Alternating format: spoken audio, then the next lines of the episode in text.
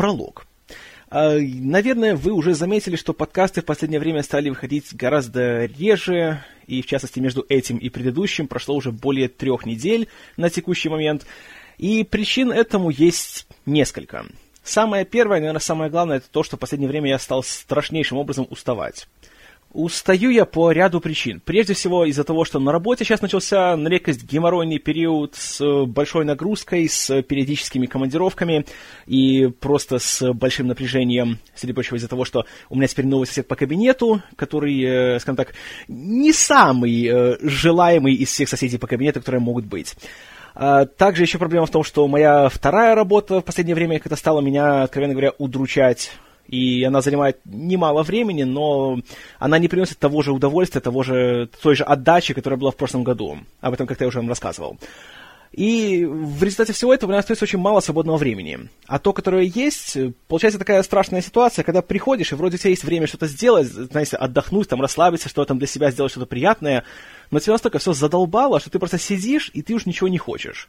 Просто ложишься на диван, смотришь в потолок и надеешься, что сейчас заснешь, но не засыпаешь. И вот так вот банально время просто идет, идет и идет, и ты ничего не добиваешься, из этого начинаешь загружаться и думаешь, что, ай, блин, я ничего не добиваюсь, как же так жить, что же будет, так дальше. Это еще больше занимает тебя время, это еще больше тебя напрягает, еще больше тебя утомляет, и в итоге вот получаются такие большие перерывы между всем. Ну и также не помогает тот факт, что сейчас в последних выпусках пошли такие фильмы, о которых надо рассказать, о которых все хотят, чтобы ты рассказал, но при этом за последние вот уже, ну как, год, да, где-то год, э, я об этих вот фильмах, вот о «Мстителях», о «Прометее», вот о сегодняшнем фильме, я уже столько говорил и столько писал, что у меня просто уже самого никаких сил на это не осталось.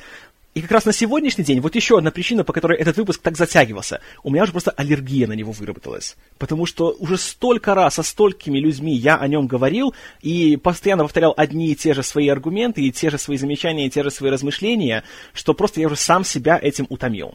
Я надеюсь, что сегодня у меня наконец хватит сил, чтобы сесть, все это вот раз сказать, как-то уже сбросить с себя и больше к этому не возвращаться. Потому что не стоит оно того. Я вообще в последнее время пришел к такому умозаключению, что подкаст начал для меня немножко терять то, ради чего я его начинал. Потому что первоначально я его делал для того, чтобы немножко найти какую-то отдушину для себя, как-то расслабиться, как-то получить удовольствие, чтобы немножко отвлечься от того геморроя, который творится у меня в, скажем так, обычной жизни. И это так и получалось, это было хорошо, и это принесло удовольствие как мне, так и слушателям, которые становятся только больше, и больше подписчиков на Арподе, больше раз подкаст слушают и скачивают на Кинопоиске, и все чаще я получаю положительные отзывы, особенно, конечно, безумно приятно, когда э, после подкаста о новом Человеке-пауке мне сказали, сказали, что кто-то посмотрел фильм заново, дал ему второй шанс, и на второй раз фильм понравился больше. Вот скажу честно, вот в такие мгновения, когда получаешь такие вот отзывы, то все это окупается просто мгновенно. Но в то же время с ростом масштабов и темпов и э, объемов аудитории сам себе я начал налагать всякие большие требования, ставить во всякие временные рамки и делать наполеоновские планы на год, что вот должен рассказать о таком-то фильме, о таком-то, об этой серии, об этом режиссере, э, успеть надо вот к этой дате, потому что там будет какой-то день рождения, вот тут будет какая-то годовщина, вот тут выходит новый фильм из цикла в прокат.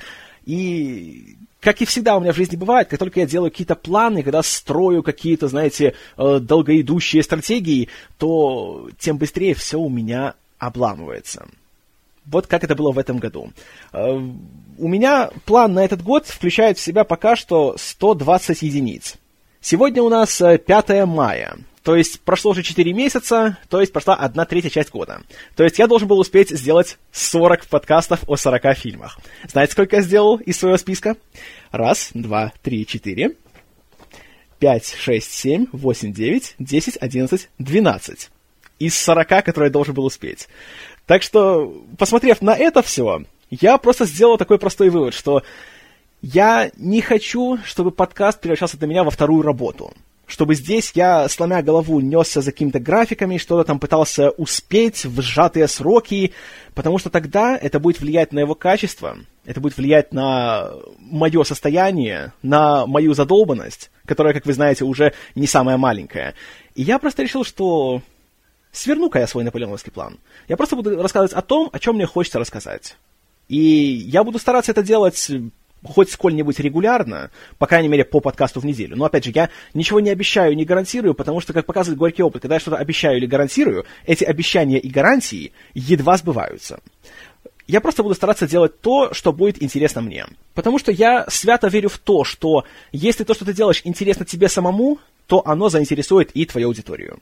Ну и в завершении этого грандиозного пролога скажу огромнейшее спасибо всем, кто ждал этого, кто дождался, кто просил записать новый подкаст, кто присылал мне сообщения в ВКонтакте, в, на Арподе, на Кинопоиске.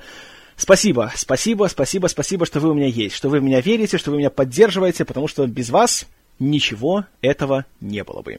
Спасибо еще раз за ваше терпение. И я постараюсь изо всех сил, чтобы в будущем вам больше не приходилось его тратить в таких количествах. Ну и теперь, со спокойной душой, я могу сказать «Здравствуйте, истинно верующие!» Это длинный дубль номер 170. А я Киномен, ваш темный подкастер. Сегодня Кристофер Нолан возвращается на злые улицы Готэма в фильме «Темный рыцарь. Двоеточие. Возрождение легенды» 2012 года выпуска. И здесь я сразу оговорюсь, как и в случае с «Мстителями», так как создание этого фильма шло практически на глазах у аудитории, и самые даже мельчайшие, казалось бы, незначительные подробности так тщательно обсасывали средствами массовой информации, что я, в принципе, не могу искать ничего нового о его создании, и я постараюсь сильно на этом не концентрироваться, потому что по-любому и так вы все это уже знаете, и ничуть не хуже меня. Итак, в 2008 году, когда летом вышел художественный фильм «Темный рыцарь» и ошеломил всех, даже самых упертых противников фильмов о супергероях и показал, что подобная история может быть на самом деле достойной, высокохудожественной и э, заслуживать внимания не только фанатов, но и, в принципе, любой аудитории. Казалось, что вопрос о съемках завершения трилогии даже и не стоял. И Джефф Робинов, начальник кинематографического подразделения Warner Brothers, объявил, что третий Бэтмен выйдет в 2011-2012 годах. По крайней мере, так планировала студия. Однако сам Кристофер Нолан, что интересно, не торопился давать какие-либо обещания. В интервью он говорил, что наоборот, успех «Темного рыцаря» его самого застал врасплох, и он сам не ожидал, что фильм станет настолько большим просто феноменом по всему миру. И теперь вставал вопрос о том, насколько можно сделать фильм, который будет лучше второго. И, что еще важнее, стоит ли ему делать еще один фильм, когда второй задал настолько высокую планку не только для самого себя, но и для всех остальных. Поэтому Кристофер Нолан решил отложить вопрос о том, будет ли он режиссером третьего Бэтмена, и он решил сконцентрироваться на другом проекте, который уже давно мечтал сделать, но у него не было денег. А теперь, так как он принес Уорнерам несметные богатства, они дали ему карт-бланш, который он использовал для съемок художественного фильма «Начало», о котором в свое время я уже подробно вам рассказывал, поэтому останавливаться на нем мы сегодня не будем. Но еще до выхода «Начала» в кино, в феврале 2010 года, Нолан объявил таки в интервью, что да, он напишет сценарий и будет режиссером третьего Бэтмена, у которого к тому времени еще не было даже названия.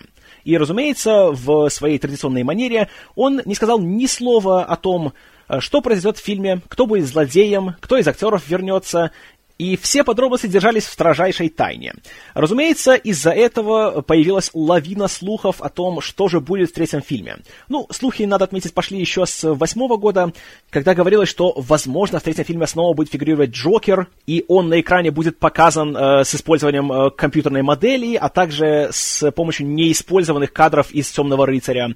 А затем пошли такие слухи, что будет женщина-кошка, и ее сыграет э, Анджелина Жоли, или что будет пингвин, которого сыграет Филипп Симур Хоффман, или что будет загадочник, которого сыграет Джонни Депп. В общем, уйма была слухов и теорий, но Нолан их не подтверждал и не опровергал, а просто молчал и говорил «подождите, все узнаете». Как и на предыдущих двух фильмах, первую версию сценария он разрабатывал вместе с Дэвидом Гойером. И как раз Гойер помог ему разработать э, центральный конфликт для Брюса Уэйна в этом фильме.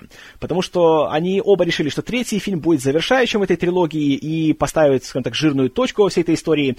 И Гойер тут сказал, что тогда для Брюса, если это все завершается, то для него главной целью должно быть э, нахождение какого-то покоя в своей жизни. А чтобы найти покой, чтобы, наконец, обрести нормальную человеческую жизнь, ему нужно оставить свое прошлое позади. Ему нужно отпустить всех своих демонов, ему нужно избавиться от Бэтмена, а следовательно, избавиться и от Готэма. И, кстати, также Гойеру принадлежит идея о том, что Брюса Уэйна в фильме ну, это не спойлер, потому что вы, разумеется, смотрели фильм о том, что Брюс отправляется в подземную тюрьму на другом конце света.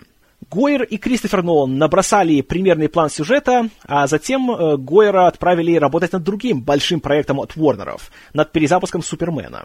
И на смену ему Кристофер Нолан позвал своего брата Джонатана, с которым, как помните, он вместе писал сценарий к «Престижу» и к «Темному рыцарю».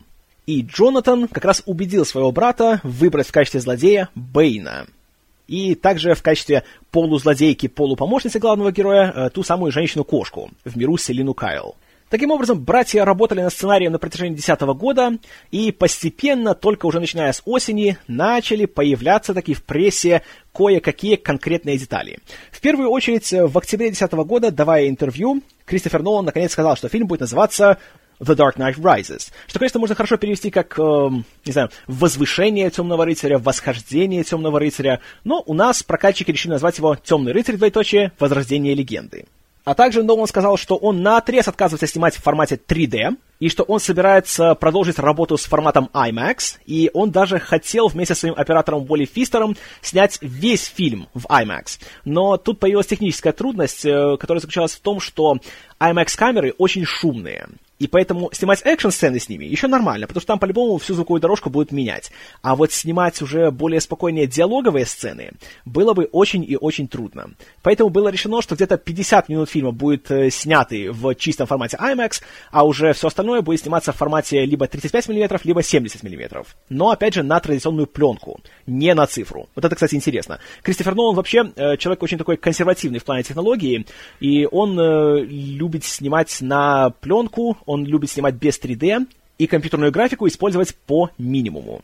А также вместе с названием Нолан заявил, что злодеем в фильме не будет загадочник. А также, что в фильме не появится ни Джокер, ни Харви Дент. И тогда же уже где-то в конце 2010 года начали поступать всякие разные донесения и слухи о том, кто в фильме будет участвовать, а кто не будет. Ну, кто точно будет участвовать, так это сразу стало известно, что это будет почти вся постоянная съемочная группа Нолана. В частности, продюсеры Чарльз Роуэн и Эмма Томас, она же его супруга, оператор-постановщик Уолли Фистер, и художник-постановщик Нейтан Кроули, которому, правда, в пару теперь поставили еще второго человека, Кевина Кевано, э, который работал арт-директором на «Престиже» и «Темном рыцаре». Ну а еще до того он трудился на «Трансформерах» и «Форсаже». Но в то время как художников стало двое, композиторов остался только один — Ханс Циммер — Джеймсу Ньютону Хауарду, который был вторым композитором на первых двух фильмах, также предлагали вернуться. Но тот, посмотрев, как э, хорошо Нолан и Циммер сработались на начале, решил, что он здесь будет третьим лишним и пошел заниматься другими проектами, в числе которых были «Голодные игры» и «Наследие Борна». Также в третий раз за Бэтмена взялись режиссер монтажа Ли Смит, мастер по практическим спецэффектам Крис Корболт, э, мастер по цифровым визуальным эффектам Пол Франклин, постановщик трюков Том Стратерс и постановщик боев Бастер Ривз, который на первых двух фильмах работал дублером для Кристиана Бейла. А здесь же он в дополнение к постановке боев еще дублировал Бейна. Но съемочная группа не так сильно интересовала публику, как э, известие о том, кто же будет играть в фильме, и самое главное, кого он будет играть. А какое-то время ходил слух о том, что три актера, с которыми уже работал Нолан на начале, пробуются на роль главного злодея.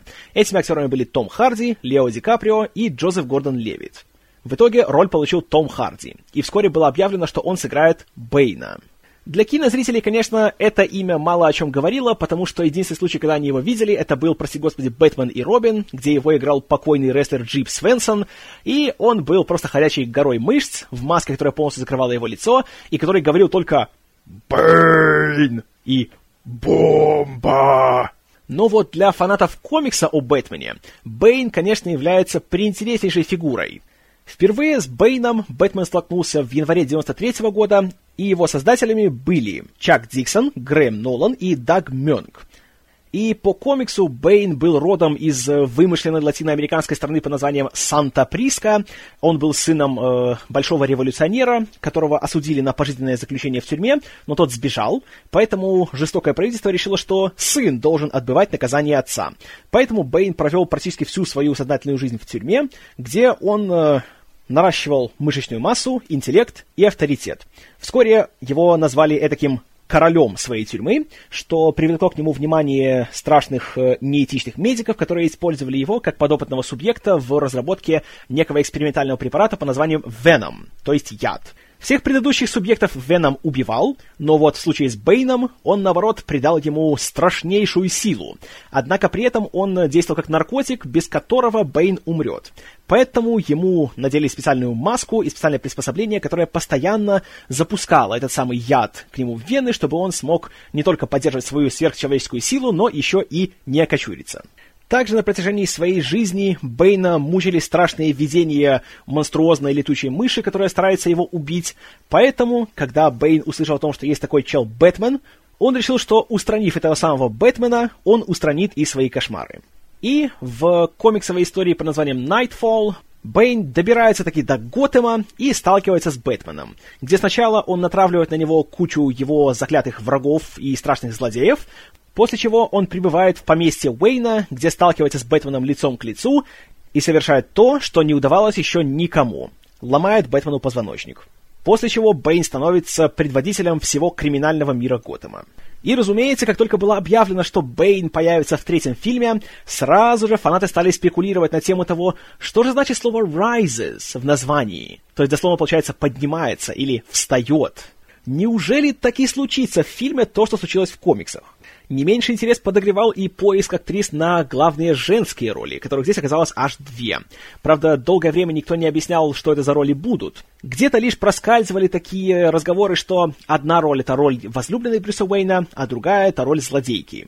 И тут назывались такие имена, как Натали Портман, Наоми Уотс, Рэйчел Вайс, Кира Найтли и Шарлиз Терн. Но в итоге роли получили две актрисы, одна из которых также появлялась в начале — а именно Энн Хэтэуэй и Марион Котияр. Роль первой сразу была объявлена и сразу же, конечно же, вызвала довольное потирание рук среди фанатов, потому что ей досталась героиня Селина Кайл, которая является женщиной-кошкой.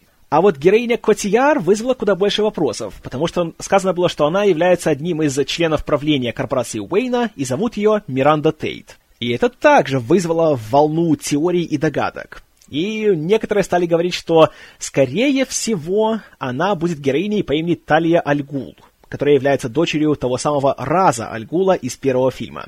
Но никто этого не подтверждал, а сама Котияр в интервью даже говорила, что «Нет, я не буду играть никакую Талию Альгул, я буду Мирандой Тейт».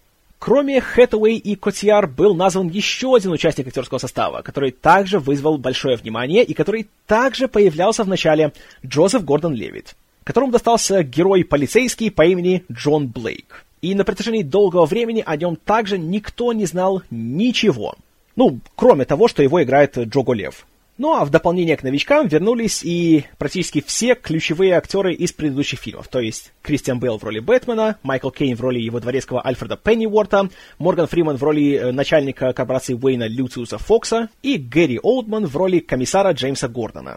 Съемки фильма по традиции были очень крупномасштабными и происходили в различных точках мира. Начались они в мае 2011 года в Индии, где снимались небольшие съемки на натуре с применением э, неких дыр в земле и зеленого полотна внутри них что, конечно, подразумевало использование спецэффектов, и также начало вызывать всякие разные теории о том, что, возможно, это так называемые лазаревы ямы, которые в комиксах Раз Альгул использовал для омоложения и продления своей жизни. И, возможно, именно они будут фигурировать в сюжете. И это тогда начало теорию о том, что «А, неужели Лиам Нисон вернется в третьем фильме? Хотя это, конечно, никто не подтверждал и не опровергал. А затем съемки переместились в США. И в этот раз в качестве Готэма, в отличие от первых двух фильмов, использовался не Чикаго, а Питтсбург в штате Пенсильвания. Причиной тому э, послужил тот факт, что в штате Пенсильвания для кинематографистов сейчас предоставляются немалые налоговые льготы.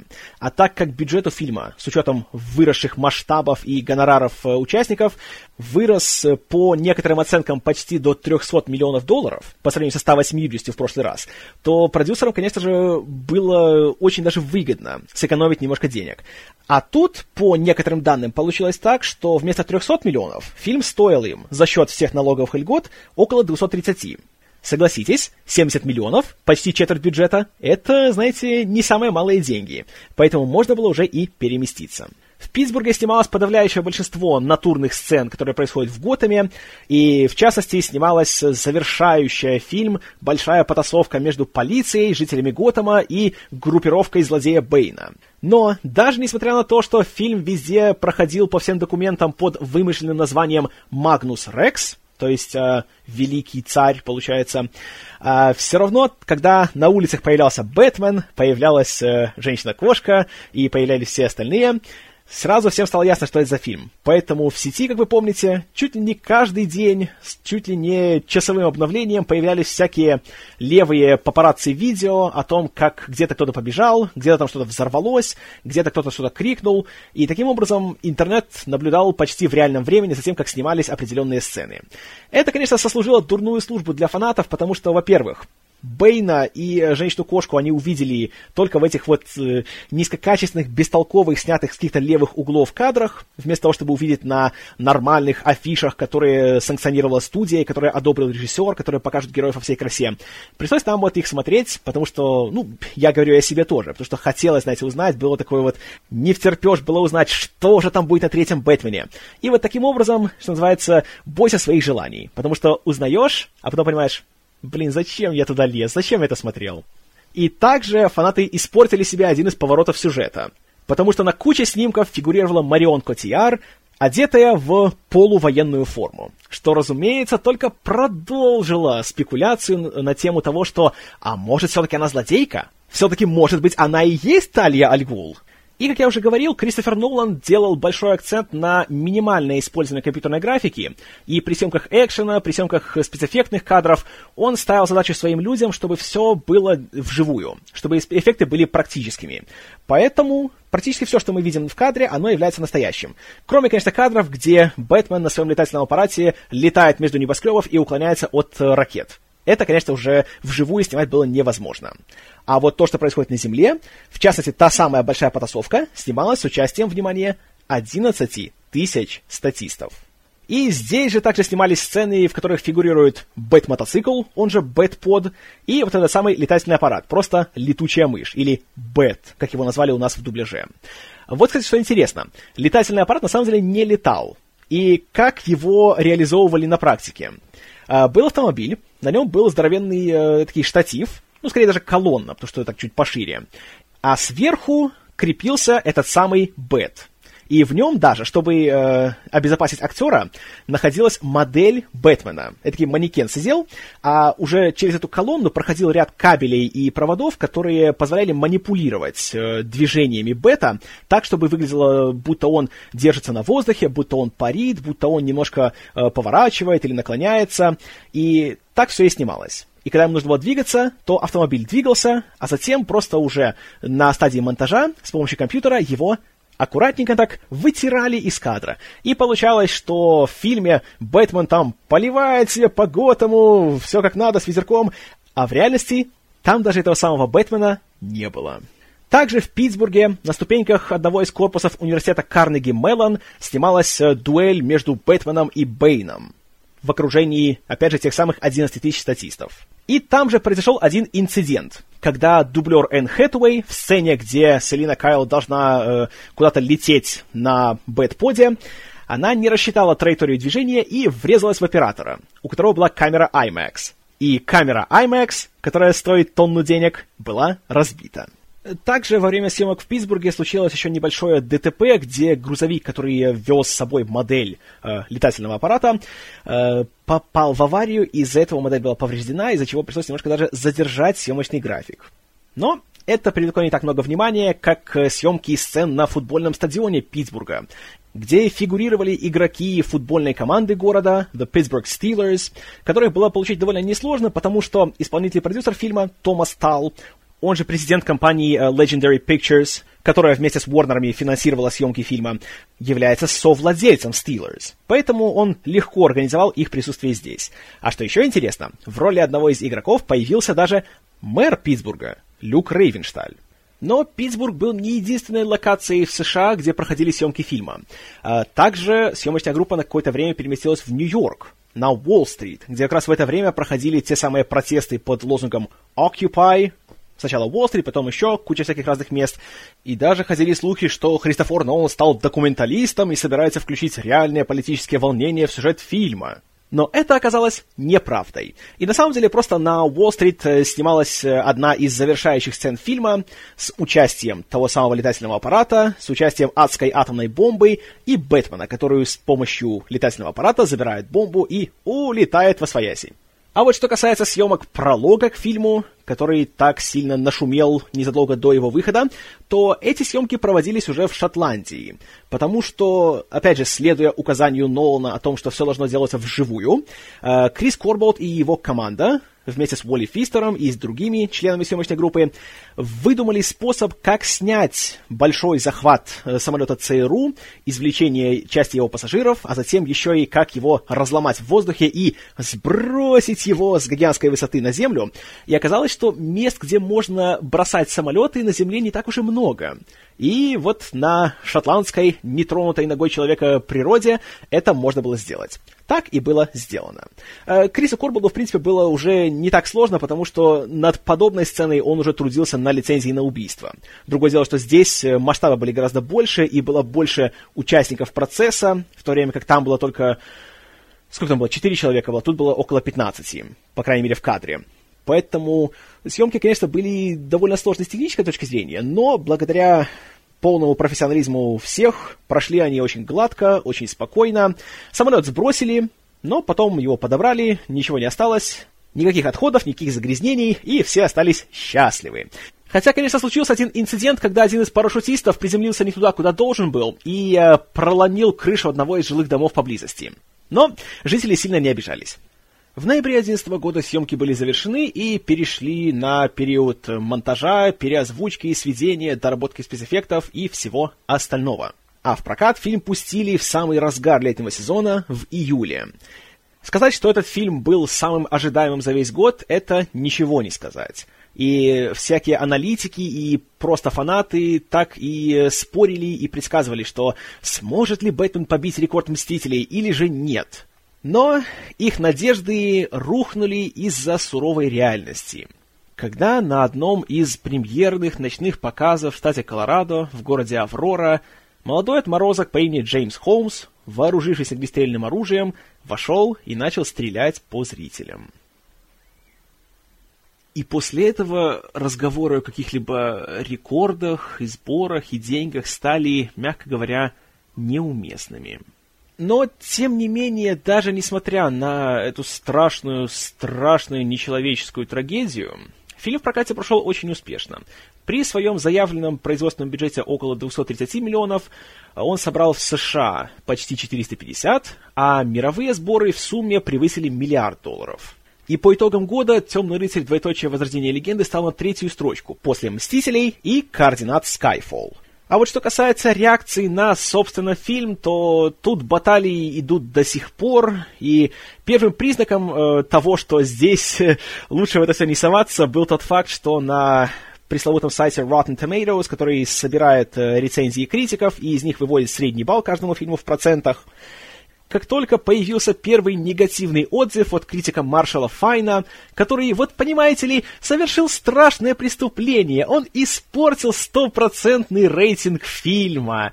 И фанатики стали его комментировать, то спустя, по-моему, даже и суток не прошло, как э, редакторы сайта отключили функцию комментариев вообще к любой рецензии на этот фильм потому что реакция была настолько просто дикая и некультурная и невоспитанная, вплоть до того, что Файну чуть ли там не угрожали ей, что «Ах ты сволочь, я найду тебя, я убью тебя за то, что ты посмел осквернить наши святая святых», и все в таком ключе. И чем дальше, то тем э, больше стало появляться отзывов, которые не стали говорить, что этот фильм является вторым пришествием. И не стали боготворить Христофора Нолана, которого фанатики в интернете с тех пор возвели в ранг священной коровы. И все, что ты говоришь против него, это как ты смеешь и не сносить тебе головы. И вы, вы знаете, что я тоже остался далеко не в восторге от этого фильма. Хотя, вы знаете, я люблю Кристофера Нолана, я люблю Бэтмена, я ждал этот фильм. Но, черт побери, то, что здесь получилось... Ай-яй-яй-яй-яй-яй-яй. Яй-яй-яй-яй-яй-яй-яй. Яй. Этот фильм, когда я его смотрел, и когда я его пересматривал, мне не покидало чувство, что, как и на «Мстителях», что это какой-то большой розыгрыш. Как будто братья Ноланы просто поняли, что что бы они ни сделали, все равно их будут боготворить и возвышать и восхвалять, и они решили проверить, а давай посмотрим, сколько всякой ахинеи мы можем вставить в этот фильм, и все равно, чтобы мы вышли сухими из воды. Все равно фанатики будут нам говорить, что да, да, мы вас обожаем, это лучший фильм на свете, да, вы все сделали, наши мечты сбылись. Но я чувствую, что вот это была главной причиной для них писать сценарий и вставлять в него то, что они в него вставили. И также не покидало чувство о том, что Нолан делал этот фильм нехотя, что его заставили. Как будто пришло начальство Уорнеров и сказало, что «Слышь, Крис, помнишь, мы тебе дали 200 лимонов на твою эту беготню по вертящимся коридорам, да? Э, слышь, так э, пора отрабатывать. Делай Бэтмена 3. И Нолан подумал, а, щит, как вам и дороги с своим Бэтменом. Вот примерно такое чувство у меня было, когда я смотрел этот фильм. Но, по традиции, давайте-ка пойдем по порядку. Ах да, и еще э, предупреждение для э, фанатиков, которые уже, наверное, готовятся засыпать меня фекалиями с ног до головы и обвинить меня во всех смертных грехах и сказать, что я э, неадекватный, предвзятый, необъективный, обиженный на жизнь и еще какое угодно. Э, во-первых, да, вы абсолютно правы. Я необъективный, я предвзятый, я обиженный на жизнь, и лично на Кристофера Нолана, и на всех, кто делал этот фильм. Поэтому мой вам совет – не тратьте на меня свое бесценное время и свои еще более бесценные нервы, потому что затраты вам не окупятся. Лучше сейчас нажмите на кнопку «Стоп» и займитесь более полезным делом. А если вы ее не нажали сейчас, то сами виноваты. И не жалуйтесь потом. Ну а теперь пойдем таки по порядку. Э, наша история номинально начинается в Готэме. Мы буквально секунд на 20 видим э, всю ту же сцену из финала «Темного рыцаря», э, похороны Харви Дента, где э, Джим Гордон говорит пару реплик о том, что он э, был его другом, то, что он верил в Дента, он отворачивается, и тут же мы переходим уже в какую-то другую сцену, которая происходит на другом конце света. Я так и не понял, зачем вообще нужно было вставлять сюда сцену с похорон Дента. В любом случае, я думаю, что все ее прекрасно помнят. И ничего нового она нам здесь не сказала. А если просто хотели сделать, знаете, сцену в стиле «в предыдущих сериях», то, по-моему, тут не совсем э, это уместно было сделано и не совсем, скажем так, аккуратно. Если уже хотели напомнить нам о Денте, то можно было это сделать как-нибудь, что ли, не знаю, в виде флешбека, и вообще, можно было как-то более, что ли, аккуратно ее вписать в фильм. А то так она просто стоит особняком, что вот, помните это было? Вот, мы вам еще раз его покажем. А затем, сразу же после этих 20 секунд, без какой-либо связи, мы переносимся на другой конец света, в какое-то поле, где какие-то непонятные товарищи везут какого-то товарища как бы славянской национальности какому-то самолету, где их встречает самый некомпетентный агент ЦРУ в истории ЦРУ которого, правда, играет прекрасный ирландский актер Эйден Гиллен, которого теперь вы можете видеть в «Игре престолов», а раньше вы могли его видеть в «Прослушке». Если не видели в «Прослушке», посмотрите «Прослушку». Мы узнаем, что этот самый товарищ славянской национальности — это некий ученый по имени доктор Леонид Павел. Да-да, Леонид Павел. Ну, в дубляже, конечно, его причесали и сделали Павловым. Мы узнаем, что Эйден Гиллен является ЦРУшником, он даже сам говорит, что он из ЦРУ. Ему не хватает только, знаете, куртки с большими буквами ЦРУ. И мы узнаем, что явно эта операция является не то чтобы официальной и санкционированной. Иначе она бы не проходила в каком-то поле, и там было бы немножко, знаете, больше, э, скажем так, официальных представителей обеих сторон. Но неважно. А мы узнаем, что он должен забрать доктора Павла. Но при этом товарищи, которые его привезли, дают ему еще несколько человек с мешками на головах. И, разумеется, в этом нет ничего подозрительного. Как вы думаете, что делает ЦРУшник? Он требует снять мешки, показать, кто это такие, убедиться в том, что они не представляют никакой опасности? Нет. Ему говорят, что они, понимаете ли, работают на Бэйна. И этого ему достаточно. И он спокойненько садит их на самолет.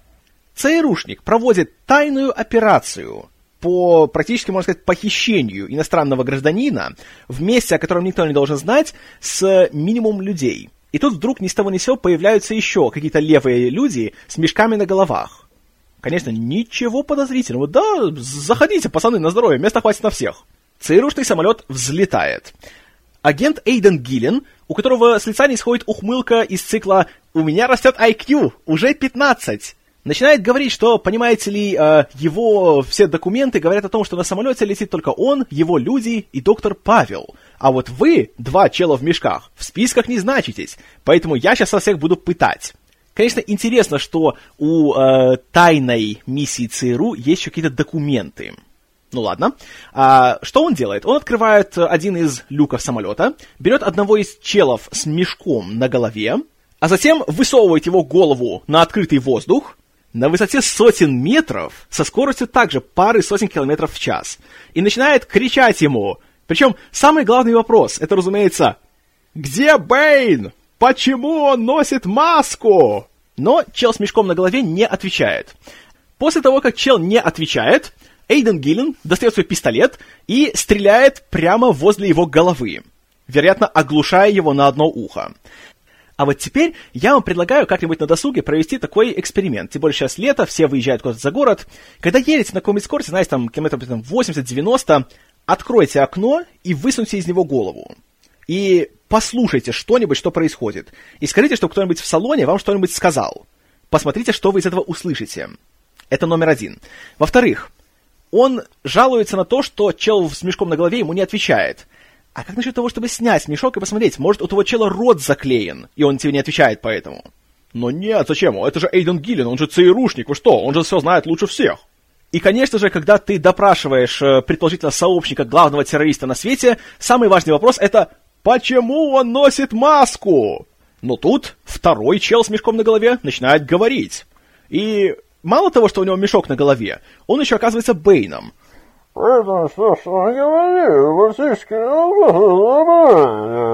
И вот тут теперь агент Эйден Гиллен смотрит с шокированным лицом о том, что «А, «Не может быть!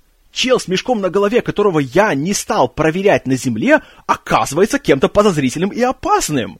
Черт побери, кто бы мог подумать!» Но, конечно, что делает Эйден Гиллен в этот момент? Он начинает спрашивать, «А если я сниму маску, то ты что, умрешь?» Слушай, что у него за какое-то помешательство на масках? Неужели это самое важное, что тебе приходит в голову, когда у тебя оказывается в твоем распоряжении террорист номер один? Это то же самое, как схватить Усама Бен Ладена и говорить ему, слушай, а почему ты не бреешься?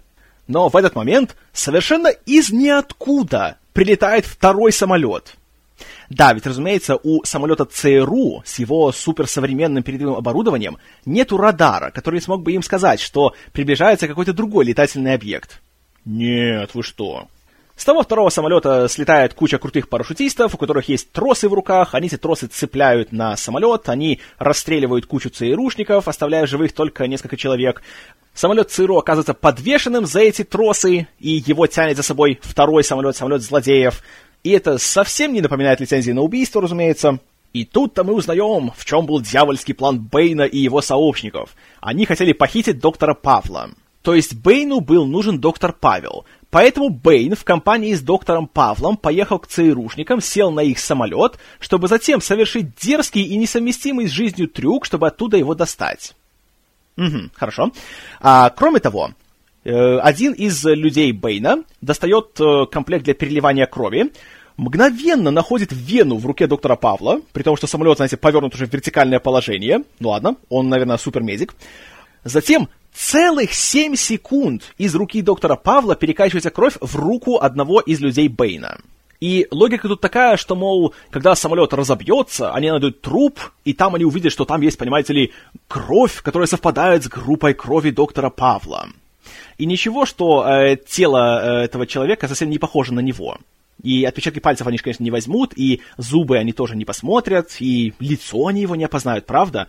И я уж молчу о том, что совсем никаких подозрений не вызовет тот факт, что у этого трупа в руке, блин, след от переливания крови. Ну, я, конечно, не великий медик, но, по-моему, за 7 секунд ты не перекачаешь столько крови, чтобы полностью заменить ее у второго человека. Ты просто ее разбавишь. Затем вообще возникает такой вопрос. В чем их план? Да, они сбрасывают самолет. В самолете есть топливные баки. То есть, вероятно, когда он упадет, он, скорее всего, загорится. Если он загорится, все внутри сгорят. Если труп сгорает, то кровь, по-моему, там уже особой роли не играет. Но какая разница, понимаете, это же круто. Самолет же настоящий сбросили. Вот же что самое главное в этой сцене. Плевать на какую-то там логику и мотивацию. Самолет же настоящий! И в IMAX все снято! Хотя, по-хорошему, вся эта сцена могла произойти еще на Земле приехали бы люди Бэйна, расстреляли бы всех ЦРУшников, а чтобы оставить доказательство того, что там был как бы доктор Пайл и что он как бы там погиб, блин, отсечь ему руку и бросить ее на место происшествия, а самолет взорвать. приедут ЦРУшники осматривать место происшествия, сделают вывод, что было нападение террористов, самолет был взорван, а товарища Павла разнесло на куски. И вот его рука — это один из тех кусков. Сняли отпечатки пальцев, узнали, что да, это его рука, признали его мертвым. Вот и все, дело с концами. Не нужно летать, не нужно совершать супер страшные трюки, не нужно бросать самолеты. Хорошо, если вы мне скажете, что в какой-то момент Бэйн говорит, что должен был узнать, что там доктор Павел сказал ЦРУшникам. Неужели нельзя было ЦРУшников захватить и на земле хорошенько попытать, а затем убить? Нет, нужно было в воздухе, правда? В общем, Бэйн забирает доктора Павла и улетает со своими товарищами, а самолет ЦРУшников падает и разбивается. А мы возвращаемся таки в город Готэм, где как раз происходит годовщина смерти Харви Дента. Прошло уже целых 8 лет с конца Темного рыцаря. И, среди прочего, выступает мэр Гарсия, которого снова играет Нестор Карбонелл, который дает слово Джиму Гордону, которого снова играет Гэри Олтман. И мы узнаем, что с тех пор, как Харви Дента убили, то сразу же законодатели приняли так называемый акт Харви Дента, который позволял каким-то чудесным образом сразу же упечь в тюрьму всю организованную преступность Готэма. Всех до единого. Вот, кстати, интересный такой факт получается, такой двойной стандарт. Помните первый фильм? Помните, там был тоже окружной прокурор, которого жесточайшим образом застрелили в спину в, где-то в порту. Почему никто тогда не сокрушался, не сказал, что «Ай-яй-яй, какой криминал! Убивают окружных прокуроров! Мы должны тут же ввести акт э, имени того чела, которого застрелили в порту!» Но нет, не стали, хотя повод был. А вот теперь, теперь они это сделали, да. Плюс, что интересно, мигом Готэм стал, понимаете ли, мирным городом. В нем теперь царит спокойствие и благополучие. Ведь, конечно, преступность бывает только организованной. Грабителей, убийц и насильников больше нету, да? Также у Гордона в пальто лежит конверт с письмом, которое вроде, как он говорит, содержит правду о том, что случилось в день смерти Дента, но он ее не будет никому рассказывать. Это из цикла «Я вам посылку принес, только я вам ее не дам, потому что у вас документов нету». И в это же время мы видим э, Бретта Каллина, который играет какого-то конгрессмена, и Мэтью Модина, который играет э, чела, который является заместителем комиссара. И Мэтью Модин продолжает здесь традицию э, актеров, которые раньше были относительно популярными и которым Христофор Нолан дает э, новый шанс, как это было с Рутгером Хауром и Эриком Робертсом и Энтони Майклом Холлом раньше. Так вот, Модин и Каллен обсуждают Гордона и говорят, что, о, понимаете, он остался один, жена и дети его бросили и уехали в другой город. А вообще, его собираются осенью снять с должности, потому что он, видите ли, военный герой, а теперь у нас мирное время, теперь он никому не нужен. Если вы думаете, что вот эта завязка хоть как-то, хоть к чему-то в дальнейшем приведет и на что-либо повлияет, то думайте дальше. Также на этом званом вечере, который происходит в особняке Брюса Уэйна, мы слышим, что, собственно, Брюса Уэйна-то уже давно никто не видел. И все начинают шутить, что он стал как Хауард Хьюз, сидит себе там в заточении и не вылазит на свет божий. Также мы видим дворецкого Альфреда, который управляет всей прислугой. И среди этой прислуги есть Энн Хэтэуэй, которую он отправляет на верхний этаж, чтобы она принесла ужин Брюсу Уэйну. Ну а пока Хэтэуэй там себе идет, мы еще видим Миранду Тейт, которая является большим деловым партнером корпорации Уэйна, и почему-то главного конкурента Уэйна, индустриалиста Джона Деггета, которого играет Бен Мендельсон, а Миранду Тейт играет Марион Котияр. Два персонажа, которые, по идее, должны были здесь уже быть много лет, но мы их узнаем только сейчас. И нам вкратце что-то говорят, что, мол, с Тейт они уже давно сотрудничают, что она вложила гигантскую сумму денег в некий проект по спасению мира, который как бы провальный, но она вот считает, что это такой хороший проект. И примечательно то, что никто ничего конкретного в этот момент не говорит. Только «Вы пожертвовали столько денег в проект по спасению мира». Какой проект? В чем он заключается? Почему именно корпорация Уэйна в нем участвовала? Кто в жизни так вот говорит такими витиеватыми, таинственными, путанными фразами?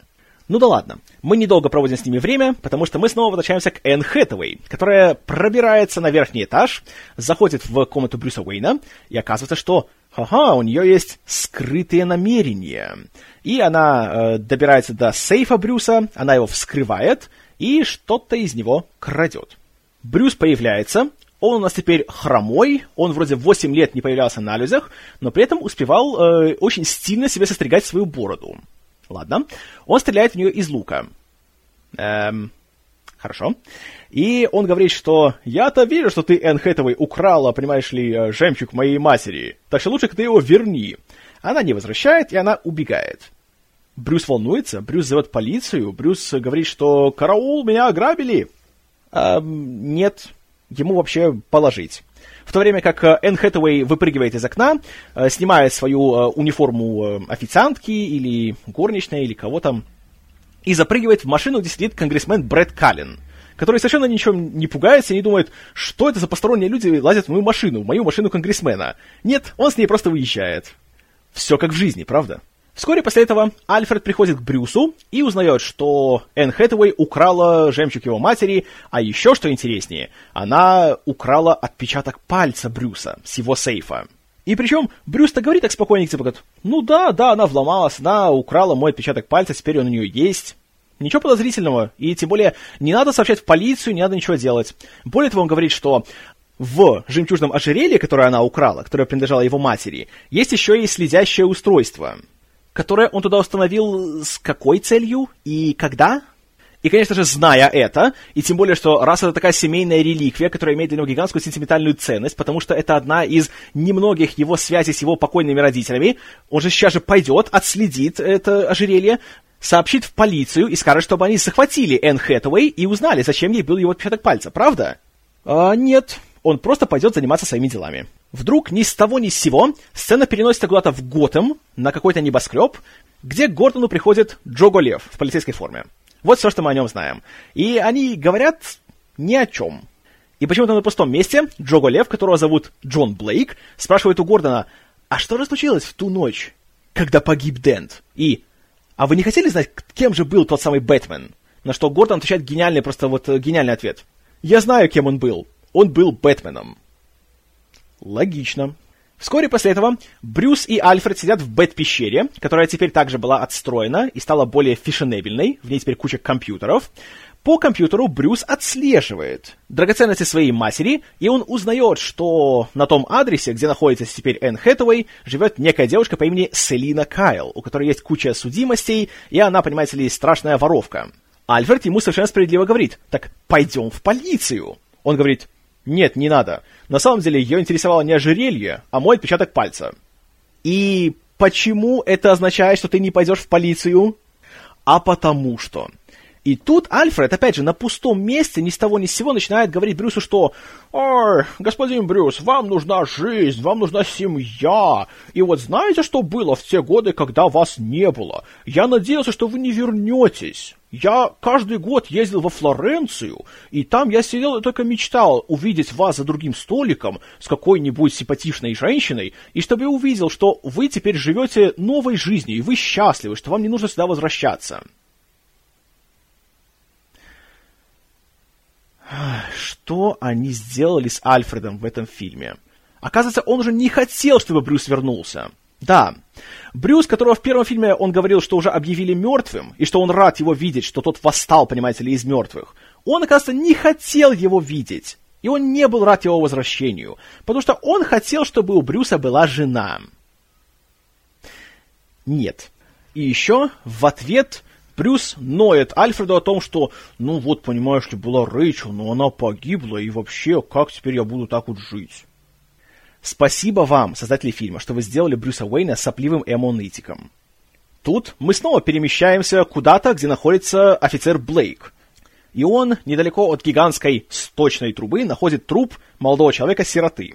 Затем он сам отправляется в местный приют, и там говорит с каким-то левым маленьким мальчиком, который спрашивает, а как ты думаешь, а он вернется? В смысле, Бэтмен. И вот и все. В чем был смысл этой сцены? И как это помогает расследованию товарища Блейка? А он вернется?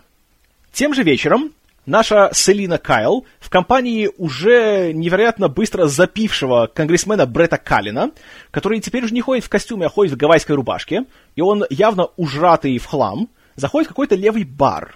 Конечно же, как и делают все конгрессмены. Они ужираются в хлам, надевают гавайские рубашки и идут вместе с какими-то непонятными официантками в какие-то левые бары. Реализм, понимаешь? И более того, даже по телевидению появляется объявление о том, что конгрессмен Брэд Каллен куда-то уже давно пропал, и его все разыскивают.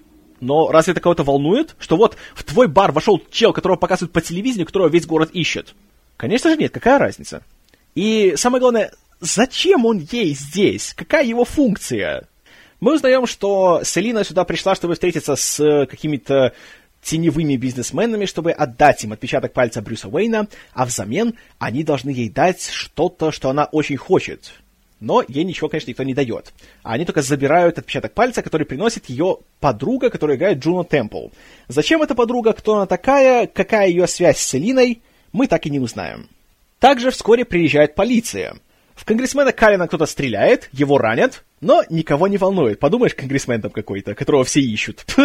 Селина при этом э, бьет ногами и не только своих противников, а затем делает вид, что она такая бедненькая, невинная жертва, и под общую шумиху берет и сбегает. А полицейские тем временем бегут на улицу и гонятся за нашими плохишами. Тут же, неясно откуда, приезжает Гордон, который является комиссаром. И скажите, неужели у комиссара нету более важных дел, чем приезжать на каждый рутинный полицейский вызов? После короткой погони полиция замечает, что наши плохиши убежали куда-то в канализацию. Поэтому что делает Гордон? Он первым бросается в канализацию за ними, а с ним еще пара человек. Остальные все ждут. Хорошо. Он идет по канализации, и вдруг там происходит страшный взрыв. И что делают остальные полицейские? Стоят и ничего не делают. Прибегает Мэтью Модин, который является замом комиссара, и неужели у заместителя комиссара нет более важных дел, чем ехать по любому рутинному полицейскому вызову? И он говорит просто феноменальную фразу «Никто туда не пойдет, пока мы не узнаем, что там». Да, никто, кроме комиссара, да. Вот комиссара мы пустим спокойно, и ни у кого даже вопросов не возникнет. Но вот все остальные — ни-ни. Гордона схватывают какие-то непонятные люди и ведут к Бэйну у которого, оказывается, под землей в канализации есть гигантская база. И канализации просто гигантские по своим размерам. И я поражаюсь, как такой мегаполис с этими гигантскими многоэтажными зданиями просто не проваливается, потому что внизу он получается абсолютно полый под асфальтом. Но кого же это волнует? И вот теперь самое интересное. С момента, когда Гордон выступал в поместье Брюса Уэйна э, в годовщину смерти Харви Дента, прошло уже несколько дней. Он уже переодевался, он уже выходил на работу. И здесь, когда его обыскивают, у него в пальто что находят? Конверт с компрометирующим письмом о том, что произошло в ночь, когда погиб Харви Дент. Во-первых, каким надо дебилом быть, чтобы повсюду носить с собой компромат, который уничтожит не только твою карьеру, но еще и поставить на уши весь город. А во-вторых, зачем вообще было писать это? Ты что, так сам не вспомнишь, что произошло, да? Всего лишь какой-то маньяк хотел убить твою семью. Разумеется, это же так быстро выветрится из памяти, если не записать, то ничего не запомнишь. При этом Бэйн еще успевает убить одного из своих приспешников за то, что тот привел Гордона сюда. Логично. А сам Гордон успевает очнуться и упасть в поток сточных вод, чтобы его оттуда куда-нибудь вынесло. Бэйн же при этом убивает еще одного своего приспешника. Также логично. Гордон затем через сточные трубы попадает наружу, где тут же каким-то волшебным образом его подбирает офицер Блейк, который, наверное, просто шестым чувством узнал, что Гордон будет именно здесь находиться в этой точке. Гордон отправляют в больницу, а Блейк на следующий день приезжает в поместье Уэйна. Он говорит с Брюсом один на один, и вот опять же к вопросу о шестом чувстве. Он рассказывает, что, понимаете ли, вот я, Джон Блейк, я был сиротой, и когда-то, помню, вы приехали на своей суперкрутой машине со своими всякими там крутыми подругами-моделями к нам в приют, и я вас увидел, но я посмотрел ваши глаза, и я понял, что, черт побери, вы тоже сирота. А раз вы сирота, и у вас были грустные глаза, это значит, что вы Бэтмен. Эм, простите, я, случайно, не единственный, кто считает это полной хер но это все не важно. Важно то, что Блейк говорит, что вот, понимаете ли, он был в приюте, и оказывается, что в приют перестали поступать деньги, поэтому сироты становятся преступниками. В городе, в котором, как нам уже говорили, царит порядок и благополучие, и преступности больше нет. Затем Блейк уезжает, а Брюс говорит с Альфредом. И вдруг Альфред все узнает о том, кто такой Бэйн, и о том, что было с этим самым приютом. И вот что интересно. Оказывается, что Бэйн был членом Лиги Теней из первого фильма, но затем его оттуда исключили. Постойте. А разве Лига Теней не должна была быть сверхтайным обществом, о котором никто не подозревал? И которая стояла за всеми большими катаклизмами и терактами в истории человечества, начиная еще от падения Римской империи. Откуда Альфред знает такие подробности, включая того, кто там был руководителем и кого откуда исключили? Заодно он узнает, что Бэйн является террористом и наемником, И он, среди прочего, трудился в Африке на шахтах, э, которые принадлежат Джону Деггету, конкуренту Брюса Уэйна. И вот теперь такой момент. Если Альфред точно знает, что Бэйн отвечал за всякую там нехорошую активность, криминальную активность, на шахтах, которые позволили обогатиться одному из самых богатых людей в Готэме, то почему Дегет все еще не в тюрьме? Но кого же это волнует? Что еще более интересно и еще более реалистично, самое главное. Брюс спрашивает Альфреда насчет приюта и говорит, почему туда деньги не поступают. Альфред так спокойно, знаете, там чуть ли не смеясь, ему рассказывает, что, ну, понимаете ли, деньги поступают из фонда Уэйна. А деньги в фонд Уэйна поступают за счет прибыли корпорации Уэйна. А денег нету, потому что прибыли нету. Постойте. Вы хотите мне сказать, что корпорация Уэйна, за счет которой, в принципе, живет Брюс, и которая является сердцем всего Готэма, как в техническом, так и в экономическом, так и во всех остальных смыслах, эта корпорация не имеет прибыли, то есть она работает себе в убыток, следовательно, она на грани банкротства. Вы серьезно? И самое главное, когда вы собирались об этом сказать Брюсу, пока он не спросил? Реалистично, правда? Кроме того, я, конечно, не великий экономист, но мне всегда казалось, что если корпорация, которая явно оперирует миллиардами долларов, и которая, как мы раньше уже знали, является центром города, и на ней практически завязывается вся экономическая жизнь Готэма, этого здоровенного современного мегаполиса, если эта корпорация терпит убытки, то что она будет делать для того, чтобы спасти положение? Сокращать кадры. Сокращение кадров ведет к повышению безработицы. Как известно, мы теперь живем в эпоху экономического кризиса, безработица растет, деньги нужны, все дорожает, жить становится труднее. А что обычно люди делают, когда растет безработица, когда у них нет работы, а кушать за что-то надо и семью кормить? Повышается криминальная активность. А теперь объясните мне, пожалуйста, каким образом стыкуется тот факт, что нам говорят, что Готэм стал мирным и благополучным, но при этом у центра его экономической жизни нету денег и криминала в городе нету, но все факторы для развития криминала только расцветают. Также от Блейка Брюс узнал, что Гордон лежит в больнице, поэтому он собирается навестить его. Для этого ему нужно отправиться в больницу под предлогом обследования у врача, потому что он получил какую-то непонятную травму между вторым и третьим фильмами, и он едет в больницу. Врач делает ему рентгеновские снимки и говорит, что у него, внимание, уже не осталось хрящей в колене, локтях и плечах. Я тоже не великий медик, но если не осталось хрящей, то каким вообще образом он передвигается? И другой вопрос. Когда вообще он получил эту травму? Что с ним произошло? В фильме ответа на этого нету. В дополнительных материалах к фильму Христофор Нолан обронил такую фразу, что это все травма, которую Брюс получил, когда в конце «Темного рыцаря» он падал вместе с Харви Дентом. И вот из этого он стал хромать, из этого они стали пропадать хрящи и так далее. Брехня, товарищи. Почему-то не помешало ему спокойненько, знаете, еще стоять, говорить всякие пафосные монологи для Гордона, еще убегать от собак до своего бэтпода, на нем нестись.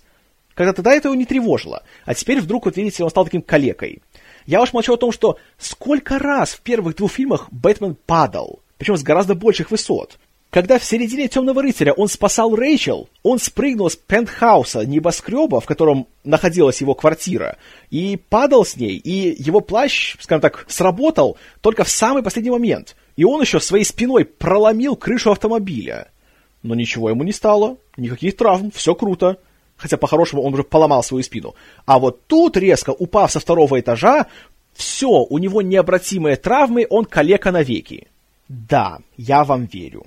Как только врач уходит, Брюс надевает лыжную маску и совершает хитрый каскадерский трюк, чтобы перебраться в палату, где лежит Гордон, не имея при этом хрящей в колене, локтях и плечах. Он приходит в палату к Гордону и говорит с ним своим патентованным голосом Бэтмена.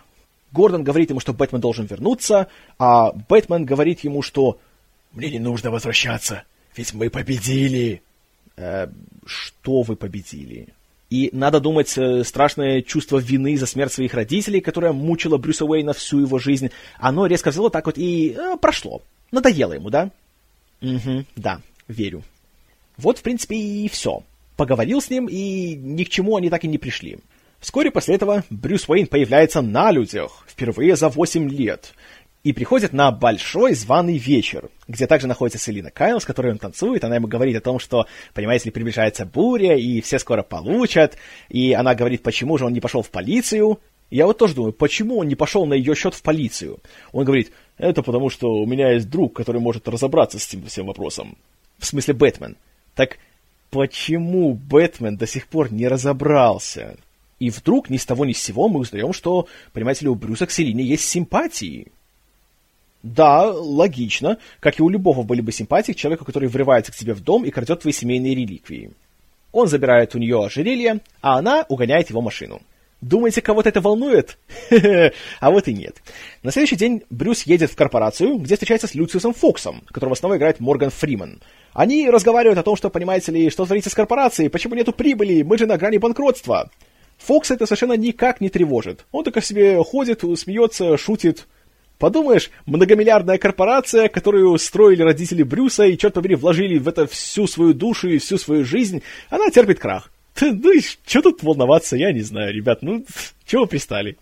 Также Фокс говорит, что Брюс, понимаете ли, поставил компанию на колени, когда вложил весь свой научно-исследовательский бюджет в разработку некого проекта по обеспечению экологически чистой энергии, который затем перестал разрабатывать, потому что услышал, что этот его экологически чистый реактор можно переоборудовать в ядерную бомбу.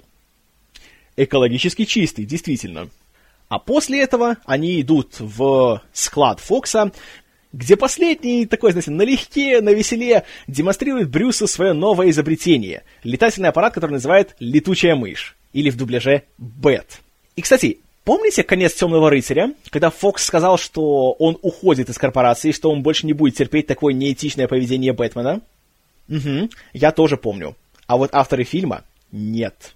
И также, что интересно, Фокс так вот гордится своим тем новым летательным аппаратом, какой он классный и фешенебельный, но вот автопилот в нем не работает. Понимаете, вот не работает автопилот. Запомните, что не работает автопилот.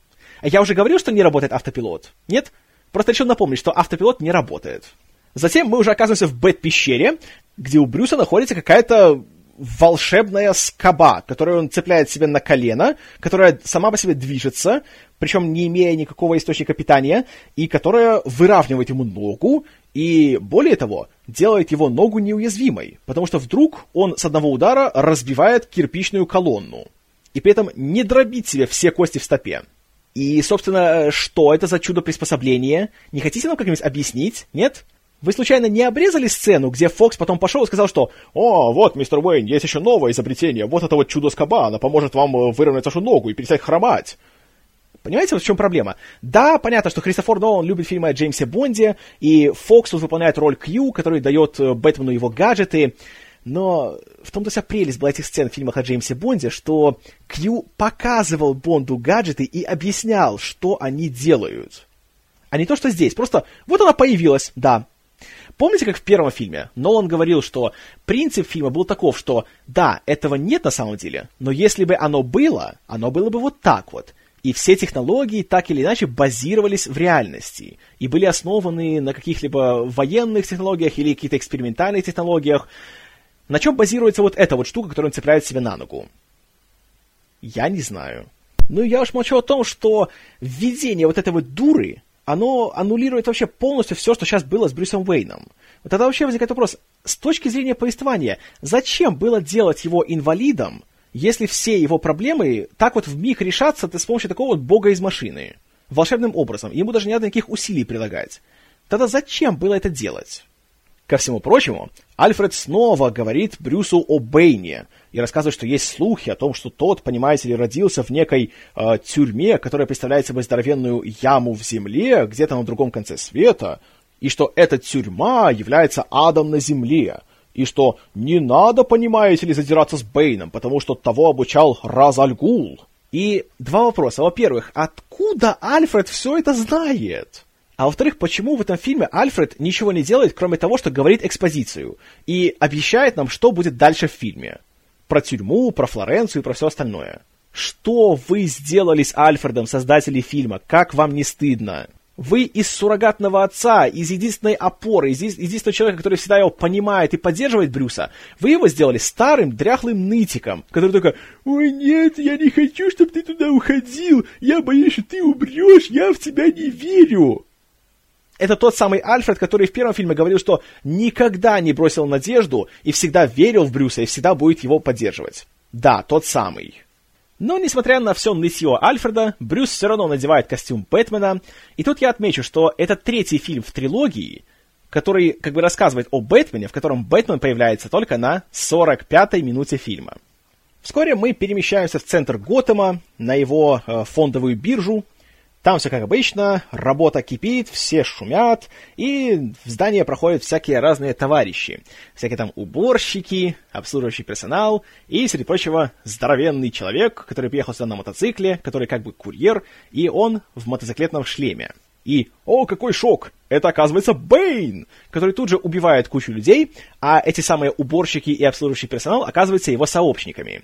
Они начинают погром, а затем заставляют одного из э, местных работников использовать отпечаток пальца Брюса Уэйна, чтобы провести кучу всяких очень невыгодных для него транзакций, чтобы таким образом его обанкротить.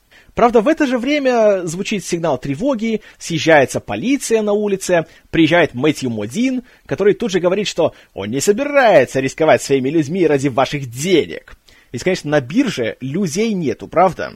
Там граждане не работают, там только деньги лежат. Угу. И, знаете, я, конечно, не великий знаток мирового финансового рынка, но, по-моему, если все в курсе, что на бирже пришли террористы и взяли заложников, то разве все транзакции не будут аннулированы автоматически? Учитывая то, что они происходят не путем честных торгов, а они происходят по воле злодеев, которые взяли заложников? Нет? Но, тем не менее. Причем, что интересно, что делает полиция в это время? Ничего. Они просто стоят возле здания и, и ждут. И все. Даже не пытаются как-то выйти на контакт с захватчиком, не знаю, там, вести переговоры и тому подобное. Они просто стоят. И все. Зашибись, ребята. Э, товарищ Блейк в это время замечает какую-то странную бетономешалку, которая не мешает бетон, но это мало кого волнует. И тут вдруг наши террористы откуда-то обзаводятся мотоциклами. Да, они так спокойненько, кстати, незаметно пронесли в здание кучу мотоциклов. Реализм, товарищи! И они садят на мотоциклы вместе с собой кучу заложников и поливают себе по улицам Готэма. Что делает полиция? Разумеется, всех их пропускает, а затем начинает за ними гнаться. Погоня происходит средь бела дня. Затем э, мотоциклы гонят в туннель, а за ними вся полиция. Но тут, посреди всего этого события, что происходит? Вдруг э, гаснет свет. И прилетает Бэтмен на своем бэтподе. Вот тоже, кстати, интересный момент. Мы видим каких-то двух полицейских. Один молодой и тупой, а другой старый и умный. И старый и умный говорит тупому молодому, что «О-хо-хо, ну сейчас повеселимся, тебя ждет шоу, дружок».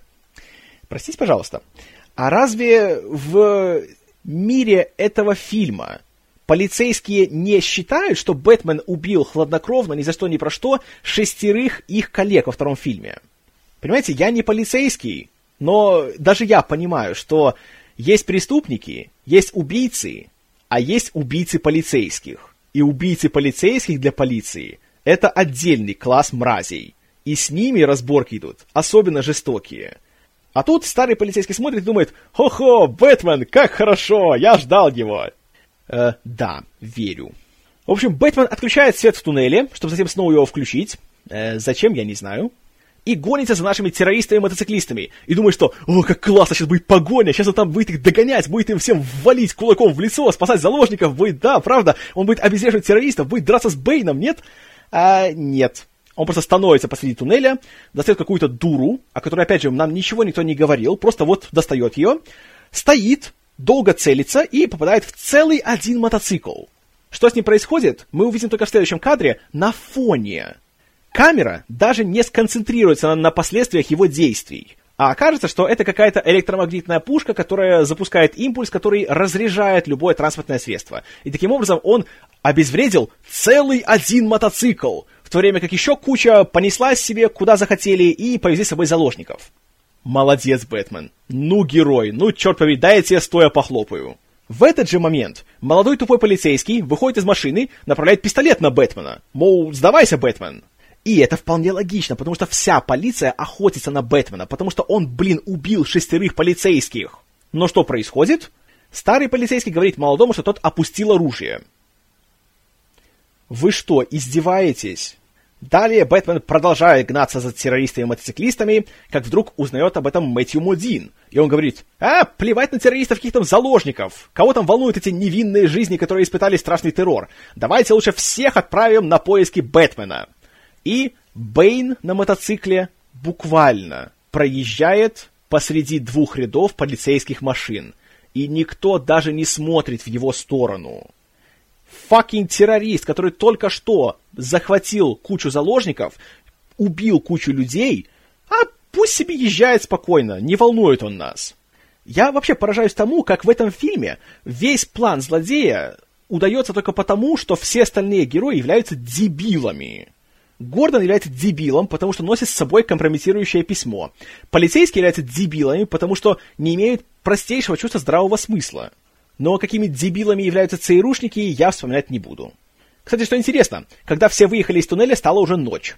В это же время Селина проникает домой к Дегету и взламывает его сейф, в надежде найти то, что она надеется там найти. А в центре Готэма теперь вся полиция гонится за Бэтменом. Они окружают его на мосту, он становится посреди моста, летят сверху вертолеты, светят прожекторами в него, и что делает полиция? Просто стоит и ничего не делает просто ждет, пока Бэтмен придумает, как бы ему отсюда угнать. А потом все изумляются, о нет, он угнал от нас. Конечно, угнал, потому что вы, кретины, стоите и просто смотрите. Да, молодцы, черт побери, правоохранительные органы на высоте. И затем Бэтмен как раз находит чисто случайно маршрут, который приводит его к тому самому темному переулку, где, вот какое счастье, как раз на парковке находится его летательный аппарат. А полиция, конечно же, заботливо будет стоять возле выхода и даже не подумает пробраться внутрь, чтобы его схватить. И потом Бэтмен улетает. Он летит себе по ночному Готэму, и несмотря на то, что вся полиция поднята на ноги, и что по городу летают вертолеты, никто не обращает на него внимания. Я уж молчу о том, что его видят сотни, если не тысячи обычных граждан, которые могут просто поднять телефон, позвонить 911 и сказать, что «Эй, ребят, я вот видел какой-то странный объект, похожий на Бэтмена. Он полетел в ту-то и ту-то сторону». Конечно же нет. А тем временем дома у Дегета Дегет обнаруживает Селину, и его амбалы начинают ее захватывать и бить. И оказывается, что он ей когда-то пообещал какую-то хитрую программу, которая полностью удалит все записи о всех ее судимостях, приводах и проблемах с законом. Но оказалось, что это неправда, такой программы не существует, он ее просто обманул. Но только-только его амбалы собираются ее убить, как прилетает Бэтмен. А... Каким образом он знал, что нужно лететь сюда? И откуда он узнал, что Селина находится здесь? Сейчас мне скажется, что нет, ну у нее же было его ожерелье, в котором есть слезящее устройство. Ожерелье, которое он у нее забрал.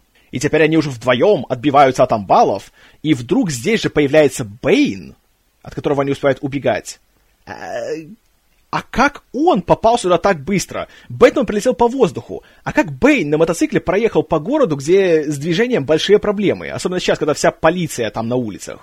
В общем, Бэтмен и Селина улетают вместе на своем летательном аппарате, и теперь же полиция его не ищет, он спокойненько себе летает по центру мегаполиса, где небоскребы, где все его видят.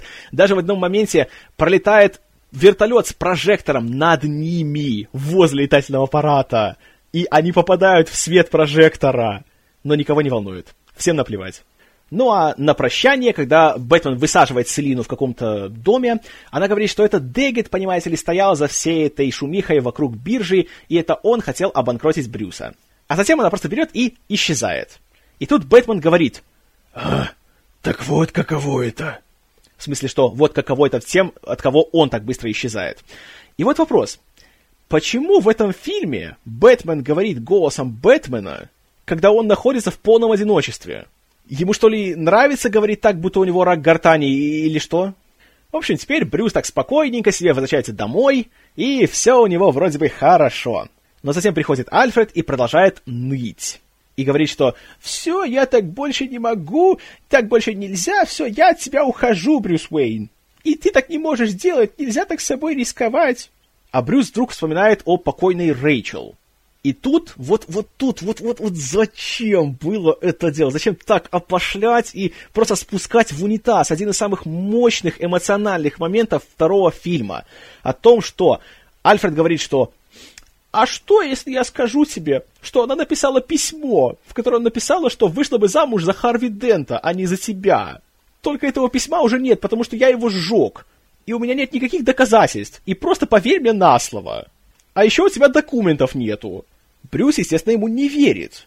И получается, вот то, что было таким классным, мощным, взрослым, неожиданным, непредсказуемым, неоднозначным моментом во втором фильме, то, что Альфред совершает эту ложь во спасение, и чтобы Брюс совсем не упал духом, он сжигает письмо Рэйчел и держит все в тайне, вот теперь надо все было так дешево, так пошло и так примитивно просто израсходовать. И тут Альфред заливается слезами и говорит Брюсу, что «Нет, все, я так больше не могу, я от тебя ухожу». А Брюс говорит «Все, прощай, Альфред». И это тот самый Альфред, который, когда Брюс спросил, не бросил ли тот надежду, тот говорил «Никогда». Похоже, что никогда это означает в течение двух фильмов. И все, Альфред уходит. Вот просто уходит и все. На следующий день кто-то стучится в двери к Брюсу Уэйну, тот встает, и первое, что он говорит, это «Альфред, ты где?» Вот мало того, что вы кастрировали Альфреда в этом фильме и превратили его в посмешище, надо еще и поиздеваться над Брюсом Уэйном, сделать его полнейшим жлобом, который даже не запомнил, что, черт побери, его дворецкий и его главная опора со слезами на глазах с ним попрощался и ушел от него, он подумал, что «да ну, поспит и передумает, да, конечно». Так вот, стучатся к нему в двери, и это приходит Фокс, который говорит, что вот, понимаете ли, из-за финансовых транзакций вчерашних у Брюса теперь нету денег. И теперь все, его выдворят из совета директоров корпорации Уэйна, и он останется ни с чем. И он говорит, что ну, возможно, в долгосрочной перспективе мы сможем доказать, что это были фальшивые торги.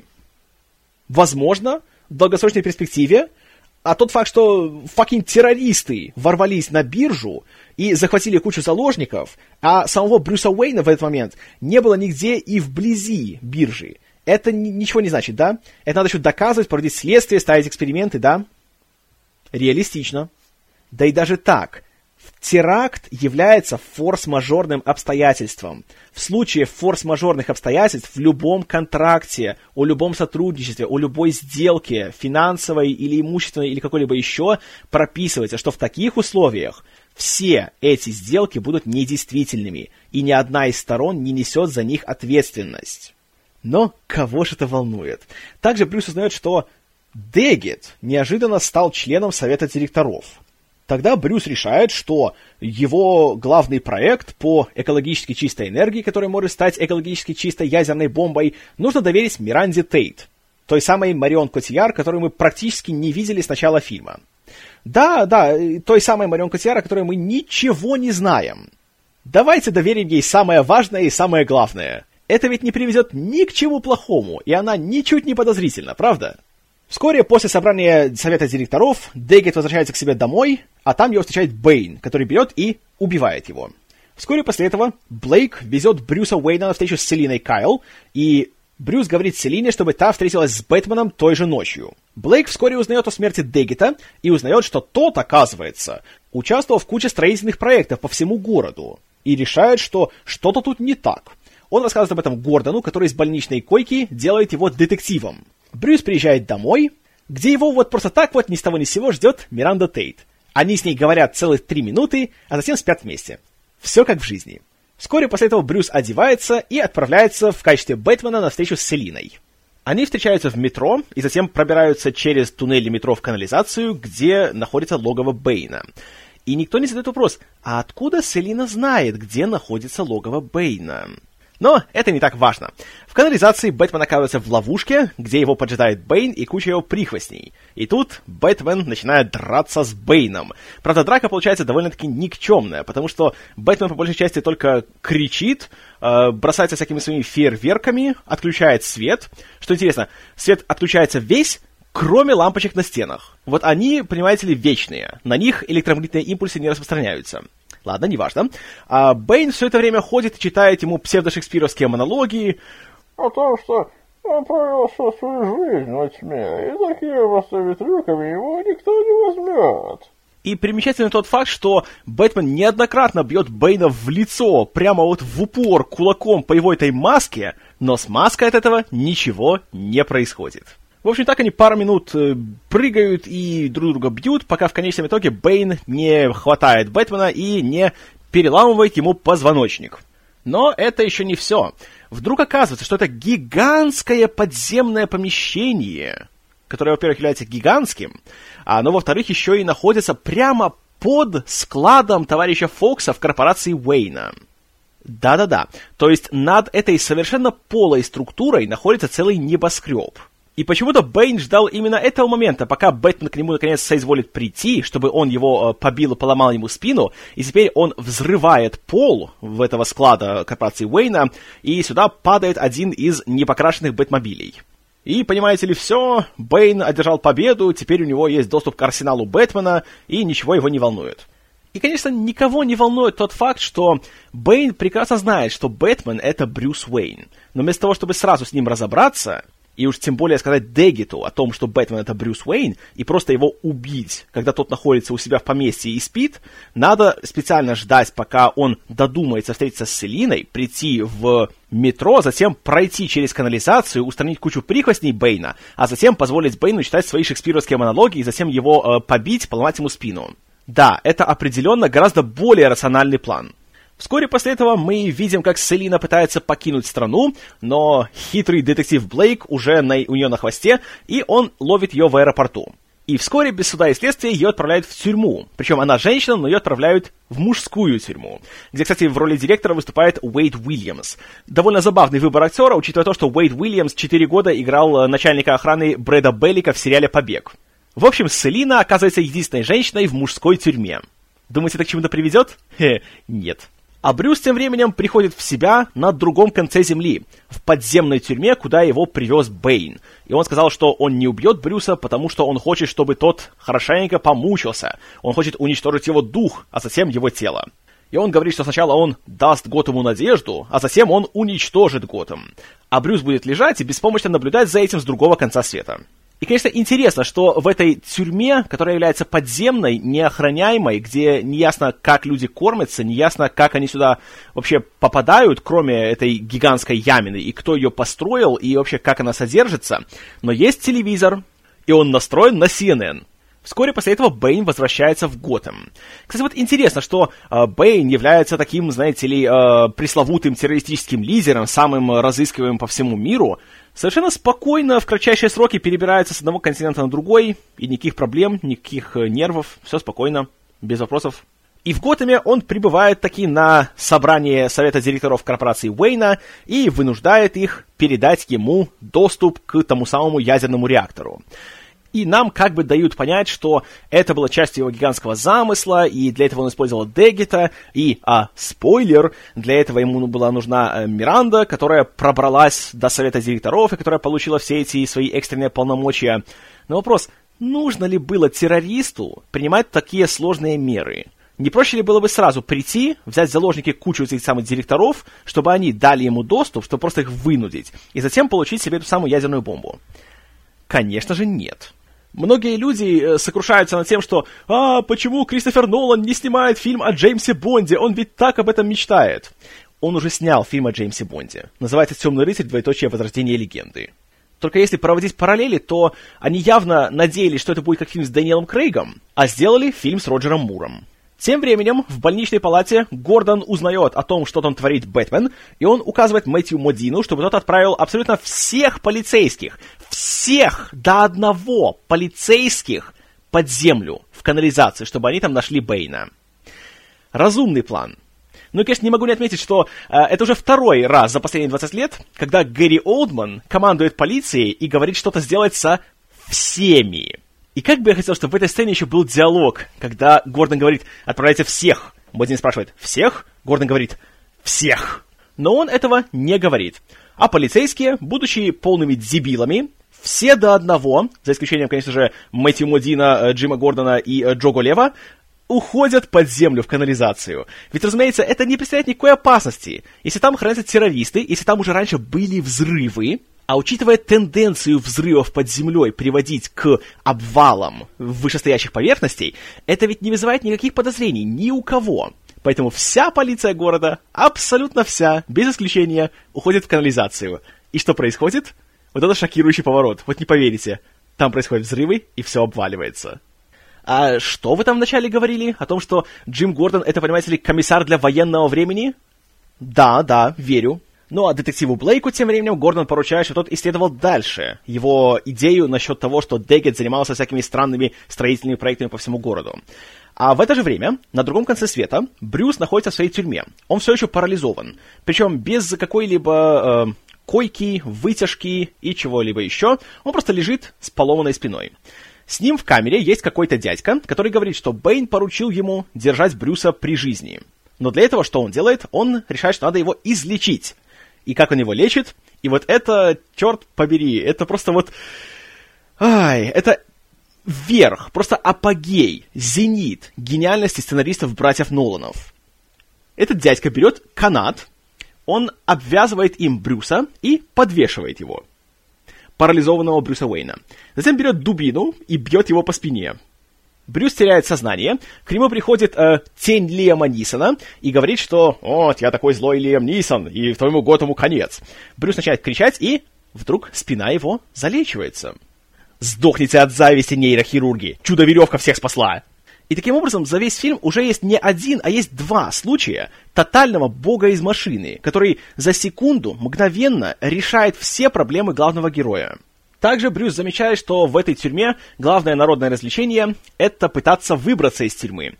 Выбраться можно только через э, гигантский колодцеподобный вход, э, с которого свисает веревка, и заключенные обвязываются веревкой, затем пытаются пробраться вверх по стене, и там нужно совершить дерзкий прыжок, который, если ты не совершишь, то ты падаешь, и веревка тебя э, убивает, и убежать ты уже не сможешь.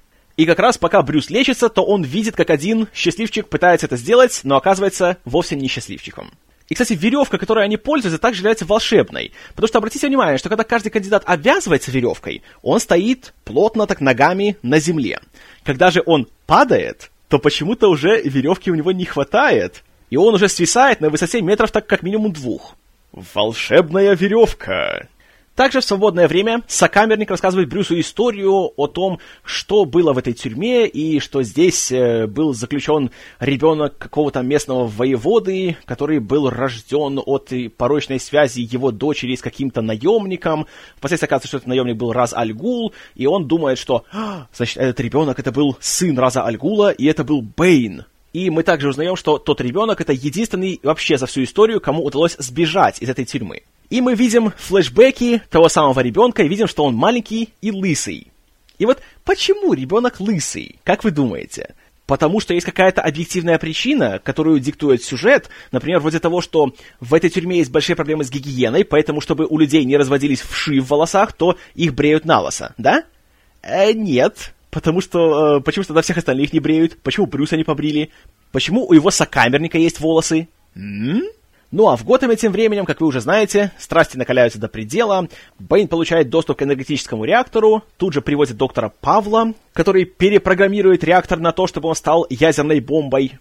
А детектив Блейк продолжает свое расследование. И в рамках расследования он находит двух каких-то очень странных бетономешальщиков, и поступает, как любой детектив поступает с двумя подозрительными людьми. Становится спиной к одному из них, и как раз между ними двумя. На него нападают, он убивает обоих. Причем одного из них он убивает совершенно нелепым способом. Он достает пистолет, он стреляет в э, машину, которая стоит за ним, пуля отскакивает, попадает в плечо тому челу, и он за секунду умирает. И вот один из самых идиотских моментов всего фильма. А, Блейк смотрит на труп этого человека, смотрит на свой пистолет и выбрасывает его. Понимаете, это ведь символизм. Он понимает, что насилие это очень плохо, и убивать людей нельзя, поэтому он берет и выбрасывает свое орудие насилия, потому что он пацифист. И все бы хорошо. Подтекст у этой сцены есть. Проблема лишь в том, что текста у сцены нет. Точнее, то, что есть, является полным маразмом. Подумаем чисто логически. Только что он открыл гигантский заговор и узнает, что люди, которые кажутся безобидными, на самом деле являются очень даже обидными. И повсюду враги. Что ты будешь делать? Правильно, выбросишь свое главное и единственное средство защиты. Во-вторых, ты полицейский. Для тебя такой шок, что на твоей работе придется стрелять в людей и, возможно, даже их убить в качестве самообороны? Да. Ну и в-третьих, твой пистолет числится за тобой. У него есть номер, который зарегистрирован на тебя, и ты несешь за него ответственность. А ты здесь, находясь на стройплощадке, которая открыта, которая является публичным местом, ты выбрасываешь и оставляешь без присмотра заряженное огнестрельное оружие, которое может найти любой и совершать с ним, что захочет. Какой ответственный служитель закона. Но, тем не менее, э, Блейк узнает, что люди, которые занимались этими строительными проектами, помещали в бетон взрывоопасные вещества, и поэтому по всему городу, оказывается, все мосты заминированы. И, среди прочего, благодаря этому Бэйну и удается совершить свой дьявольский план по захвату всех дебилов-полицейских в одном месте. А следующая фаза плана Бэйна — это сорвать футбольный матч, который происходит на стадионе в центре города. Он приходит туда, подрывает все поле, берет микрофон, выступает с пламенной речью в очередной раз, Слышу о том, что он пришел освободить Готэм от страшного гнета одного процента, и он за пролетариат. И тут же он выводит доктора Павла и говорит, что у него есть ядерная бомба, а доктор Павел единственный, кто может ее разорудить. И что он дальше делает? Он убивает доктора Павла. И после этого он начинает говорить о том, что Жители Готэма, я пришел вас освободить, и я даю вам новую надежду. Только при этом у меня есть э, ядерная бомба, но только вы на нее не обращайте внимания. И еще он говорит, что детонатор от бомбы хранится у кого-то из жителей Готэма. Хотя в этот же момент мы видим, что на самом деле у атомной бомбы есть часовой механизм. И как нам рассказывал раньше товарищ Фокс, что если извлечь реактор из его подземной станции, то он взорвется через пару месяцев. О боже, всего через пару месяцев? О боже! Как же нам остановить этого маньяка? Мы же не успеем! Услышав о страшных новостях в Готэме, президент США, которого играет Уильям Девейн, которого вы могли видеть в сериале 24, объявляет, что не собирается вести переговоры с террористами и решает, что проще будет взять и изолировать один из главных мегаполисов страны, и поэтому войска окружают Готэм со всех сторон, благо что мосты у него уже давно развалены, все кроме одного, и теперь Бэйн может делать все, что захочет. А что он хочет дальше, так это он берет кучу бэтмобилей, приезжает к тюрьме, которая находится в центре города. Ладно. И что он делает? Да, он выступает с очередной пламенной речью, в которой зачитывает с бумажки то, что написал дебил Джим Гордон. И вот, кстати, интересный такой момент получается. Как он может доказать кому-то, что это подлинное на самом деле письмо от Джеймса Гордона? Он просто встает и читает. Но все верят повально. И мгновенно все сдаются, и за пять минут всю тюрьму освобождают, и все, в городе начинается хаос. И сразу же все угнетенные, скажем так, низкие классы, вся сфера сервиса начинает оборачиваться против своих хозяев и против всех высших слоев общества. Потому что какой-то чел в противогазе стал на бронетранспортер и прочитал бумажку. А, напомните, пожалуйста, почему я должен хотеть, чтобы Бэтмен вернулся в Готэм и спас этих дебилов, которые его населяют? Ах да, ну и еще, конечно, самый такой пламенный показательный момент всего этого фильма — это Бэйн, читающий свою речь, и у него, бедняги, от напряжения аж вены выступают на лбу, и в ключевой момент он говорит, как будто он пьяный Шон Коннери, который пытается одновременно спародировать Адама Сэндлера и побороть страшный запор. Когда он говорит. Не верите? Посмотрите эту сцену в оригинале. Именно когда он читает свою пламенную речь о том, что наступит свобода, и все коррумпированные чиновники будут наказаны. И я уж молчу о том, что нам весь фильм говорят, что в Готэме теперь царит порядок и благополучие. Какая коррупция? Какая классовая борьба? Ведь все живут дружно и мирно.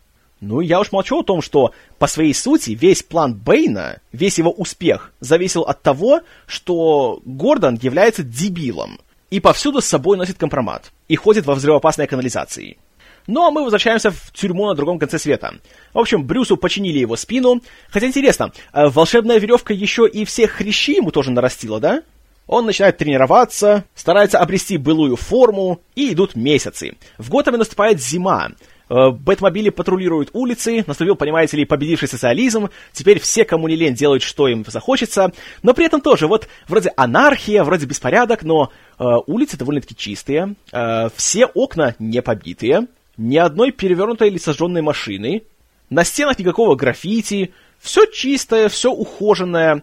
Э, похоже, что даже под угрозой ядерного холокоста дворники все еще работают. Ну а в тюрьме Брюс наконец набирается смелости, чтобы попытаться выбраться из нее. И он снова обвязывается другой волшебной веревкой, э, забирается вверх по своему этому колодцу, пытается прыгнуть, но не получается. Он падает, и вот что интересно. До того нам показывали, как какой-то чел пытался это сделать. У него спина еще была целая, без всяких там переломов. Он упал и скончался на месте. Брюс же падает, и мы помним, что недавно у него был сломан позвоночник, и у него нет хрящей в половине организма. Он падает, и, разумеется, а, тоже он обвязывался стоя на земле, а падает на высоту двух метров. И он остается живой, и спина у него не ломается. И все у него круто, и он продолжает попытки. Все как в жизни. В это же время в Готэме всякие спецслужбы пытаются проникнуть в город и освободить его, но ничего не получается. Их жестоко убивают. А еще мы узнаем, что ядерный реактор колесит себе по городу в мусоровозе. В тюрьме Брюс второй раз пытается выбраться и второй раз падает. И все еще остается в живых. И вообще момент с этим колодцем и с тем, как из него выбираться, Тут и художникам, и оператору, и режиссеру надо дать хорошего подзатыльника, потому что то, как оно снято, смотришь и не понимаешь, а, а в чем проблема? Веревка же вообще э, идет вдоль стены, практически до самого верха. Неужели по ней просто нельзя взять и, и э, карабкаться? Она же ведь откуда-то исходит. В крайнем случае, если она не идет до самого верха, она достаточно высока, достаточно длинная, вот от той этой полки, на которой становится Брюс, с которой должен спрыгнуть. Есть такая вещь, как принцип маятника. Разогнался, раскачался, ты обвязан веревкой, то есть ты не упадешь здесь. Берешься за веревку, разбегись, набери достаточную амплитуду качания и схватись за эту свою, свой, свой выступ, который тебе нужен. Зачем нужно прыгать именно с самого края, даже не разбежавшись? Ну и самый главный вопрос. Если сокамернику Брюса было поручено держать его живым, то какого черта, во-первых, он его лечит, чтобы тот излечился своего паралича? Во-вторых, почему он позволяет ему лезть на эту веревку? Потому что здесь только два исхода. Первый, он упадет и умрет, что означает, что сокамернику влетит от Бейна. Второй исход, он убежит. Сокамернику также влетит от Бейна. Почему он позволяет Брюсу все это делать?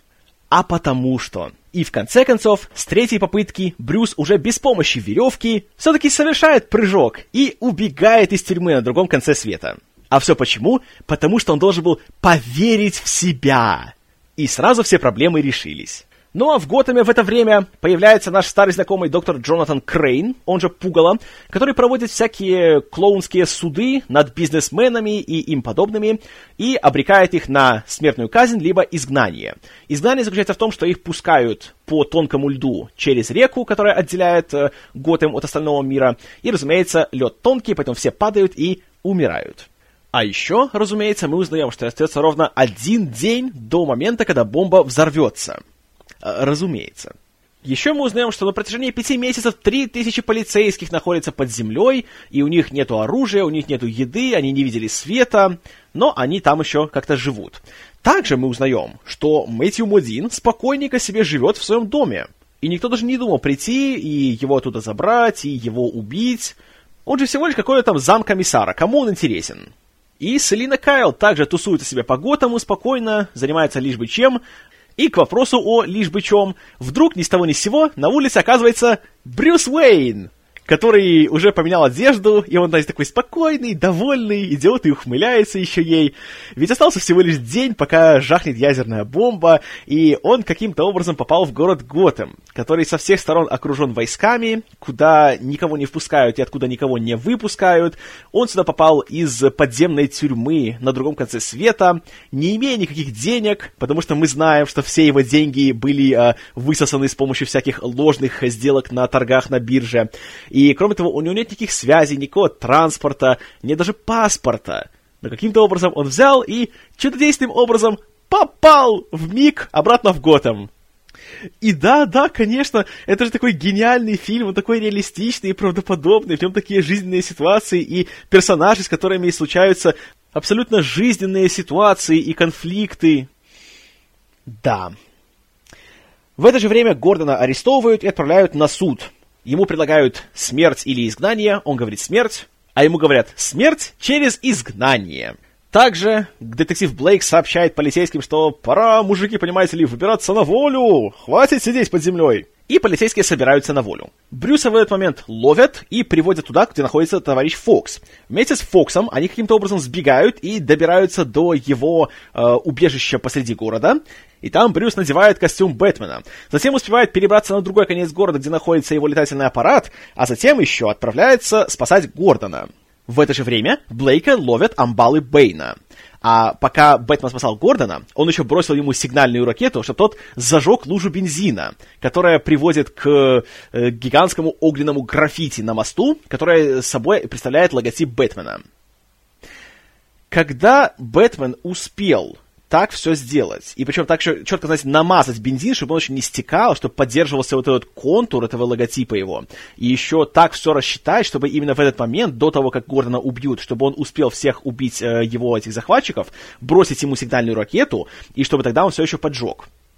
И вообще, знаете, огненное граффити не сработало в Вороне, не сработало в Сорви голове, не срабатывает и здесь это самый идиотский символ, который только можно использовать в подобной ситуации. И они его использовали. Далее Бэтмен с помощью своего явного шестого чувства находит тот самый переулок, где находится товарищ Блейк. Блейк, который, что интересно, э, амбалы Бэйна, они же такие, знаете, анархисты, им закон не писан, им все равно. Но при этом вместо того, чтобы сразу застрелить Блейка, они уводят его в какой-то темный переулок, они ставят его на колени, и вместо того, чтобы просто взять и застрелить его в голову и пойти заниматься своими делами, они еще ждут. Чего они ждут? Но, разумеется, пока прилетит Бэтмен и будет с ними драться. Конечно же, у них у всех есть автоматы, но стрелять из автоматов их, наверное, никто не учил. Поэтому они все просто стоят и ждут, пока Бэтмен их всех по одному раскидает. Да, товарищ, вот оно, торжество логики и здравого смысла. Затем Бэтмен и Блейк взрывают вход в туннель, из которого выходят полицейские. Полицейские, надо отметить, хорошо откормленные, все в чистой форме, все гладко выбриты и пострижены, и при этом они пять месяцев находились под землей и не видели света. Вспомните, что бывает с вашими глазами, когда вы два часа посидите в кинотеатре, а потом выходите на улицу. Глаза должны адаптироваться, и когда открываешь дверь, то кажется, что «Ай, я сейчас ослепну, ой, как все ярко!» А представьте, что вы пять месяцев просидели в кинотеатре. Как вы тогда будете реагировать на свет? Очевидно, никак не будете, потому что готэмские полицейские выходят, и все зашибись! Да, мы вышли на свет, мы такие полные сил и энергии откуда-то. И к ним даже присоединяется Мэтью Мудин в своей парадной форме. И он говорит, что нет, мы полиция, мы тут, понимаете ли, поддерживаем закон и порядок. Да, вот именно этот мудак будет нам говорить о законе и порядке который не собирался рисковать своими людьми ради ваших денег, и который упустил террориста номер один ради погони за Бэтменом. Да-да-да, вот теперь, да, я тебе симпатизирую, чувак, молодец, ты исправляешься. Идиот. И полиция выходит таки на улицу, где их встречают Бэтмобили и вооруженные амбалы Бэйна. Они говорят, что «сдавайтесь, или иначе мы всех вас убьем». Э, все амбалы вооружены автоматами. На Бэтмобилях стоят пушки. Полицейские вооружены дубинками. Как вы думаете, какой будет исход этой битвы? Вы думаете, что амбалы поймут, что у них есть огнестрельное оружие, и они просто расстреляют их всех? Хе, нет. Прилетит Бэтмен, взорвет целый один Бэтмобиль и улетит обратно. Спасибо за твою помощь, Бэтмен, который мог за, на самом деле, за минуту всех перестрелять и закончить эту битву до того, как она началась. Нет, ты взорвал целую одну машину и полетел по своим делам. А полицейские с своими дубинками бегут навстречу амбалам Бэйна. Амбалы стреляют пару раз, убивают пару человек, но потом понимают, что зачем стрелять, если можно не стрелять и просто бежать и драться в рукопашную. И они бросают свои автоматы, свое огнестрельное оружие ради того, чтобы со всеми драться кулаками. У меня просто нет слов, чтобы описать, насколько это дебильно. Насколько вообще просто... Я не знаю, чем думали создатели и думали ли они вообще. Да, у тебя 11 тысяч статистов, какой ты молодец. Но что ты с ними делаешь? Почему эти статисты все в фильме получаются такими идиотами? Зачем ты даешь им огнестрельное оружие, если они не собираются из него стрелять? И также посреди всей этой битвы Бэйн, наконец, сходится с Бэтменом. И тут происходит диалог, который является просто эталоном полного пофигизма сценаристов к тому, что они делали. И идеальным примером того, насколько Христофору Нолану было положить на этот фильм и на то, каким он получится. Итак, диалог. Итак, ты вернулся, чтобы умереть со своим городом. Нет, я вернулся, чтобы тебя остановить. Правда? И, кстати, к вопросу о голосе Бэтмена. Почему он разговаривает с Блейком голосом Бэтмена, если Блейк знает, что он Брюс Уэйн? В общем, пока Бэйн и Бэтмен дерутся, Блейк бегает по городу, и в качестве помощи кого он берет? Детей. В городе военные действия, скоро взорвется ядерная бомба, а ты в качестве помощников решил подрядить детей. Какой ответственный служитель закона. Ну а в драке с Бэйном Бэтмен опять бьет его в лицо. Но потому что теперь уже конец фильма, то теперь его удары должны как-то еще отразиться на Бэйне. И он повреждает его маску, что заставляет Бэйна чувствовать страшную боль. И затем он узнает, что есть детонатор, и поэтому Бэтмен, как лучший в мире детектив, пытается узнать, где детонатор. И он кричит «Где детонатор?» И он так кричит, наверное, раз 50, пока бьет Бэйна. Но Бэйн, конечно же, ему никак не отвечает. Наконец, они оказываются в каком-то здании, когда кажется, что Бэтмен победил Бэйна, но тут оказывается Миранда Тейт, которая... О, какой шокирующий поворот! Она является дочерью Раза Альгула, Талией. Она засаживает ему нож в живот и рассказывает ему всю свою биографию. И мы узнаем, что лысый ребенок в тюрьме — это был не Бэйн, а это была она. И вот почему ребенок был лысым, чтобы зритель просто не догадался, что это может быть девочка, а думал, что это мальчик. Вот единственная причина. И делать так со своим зрителем — это просто нечестно. И также она рассказывает, что на самом деле она всю жизнь ненавидела своего отца, и она желала ему смерти, но когда узнала, что Бэтмен убил ее отца, она решила за него отомстить. А еще рассказывает, что Бэйн был с ней в тюрьме, он был ее защитником, и он не позволял никому к ней притронуться. А когда Разальгул пришел в тюрьму и забрал ее, он оставил Бэйна там, потому что он увидел в нем только монстра. И Бэйн все это слушает и плачет. То есть, получается что? Бэйн, этот безжалостный убийца, этот злой гений, этот террорист номер один, в чем была его мотивация? В чем была его движущая сила? Разумеется, это было... Папочка не любил меня. Ну и что касается самого шокирующего поворота насчет Миранды Тейт, которая, понимаете ли, так обманула Брюса, это настолько высосано из пальца. Потому что, во-первых, этот поворот никакой не шокирующий. И дело даже не в том, что мы э, видели фотографии со съемок, а дело в том, что мы ее видим, наверное, минут на семь в течение всего фильма. И мы ни черта о ней не знаем. Естественно, она оказывается предательницей, потому что мы о ней ничего не знаем, но ничего не говорили. Во-вторых, во втором фильме Брюс Уэйн всегда был таким, знаете, бдительным и тщательным, и всех своих партнеров он проверял до мелочей, все узнавал, всю их подноготную, как было с тем азиатом, который оказался э, заодно с мафией. Ее же проверить он не смог, да. Ну, я уж молчу о том, как она менее чем, получается, за 8 лет Потому что между первым фильмом и вторым прошло где-то около года, полутора, между вторым и третьим, получается, 8 лет. То есть она узнала где-то после событий первого фильма, что ее отец погиб.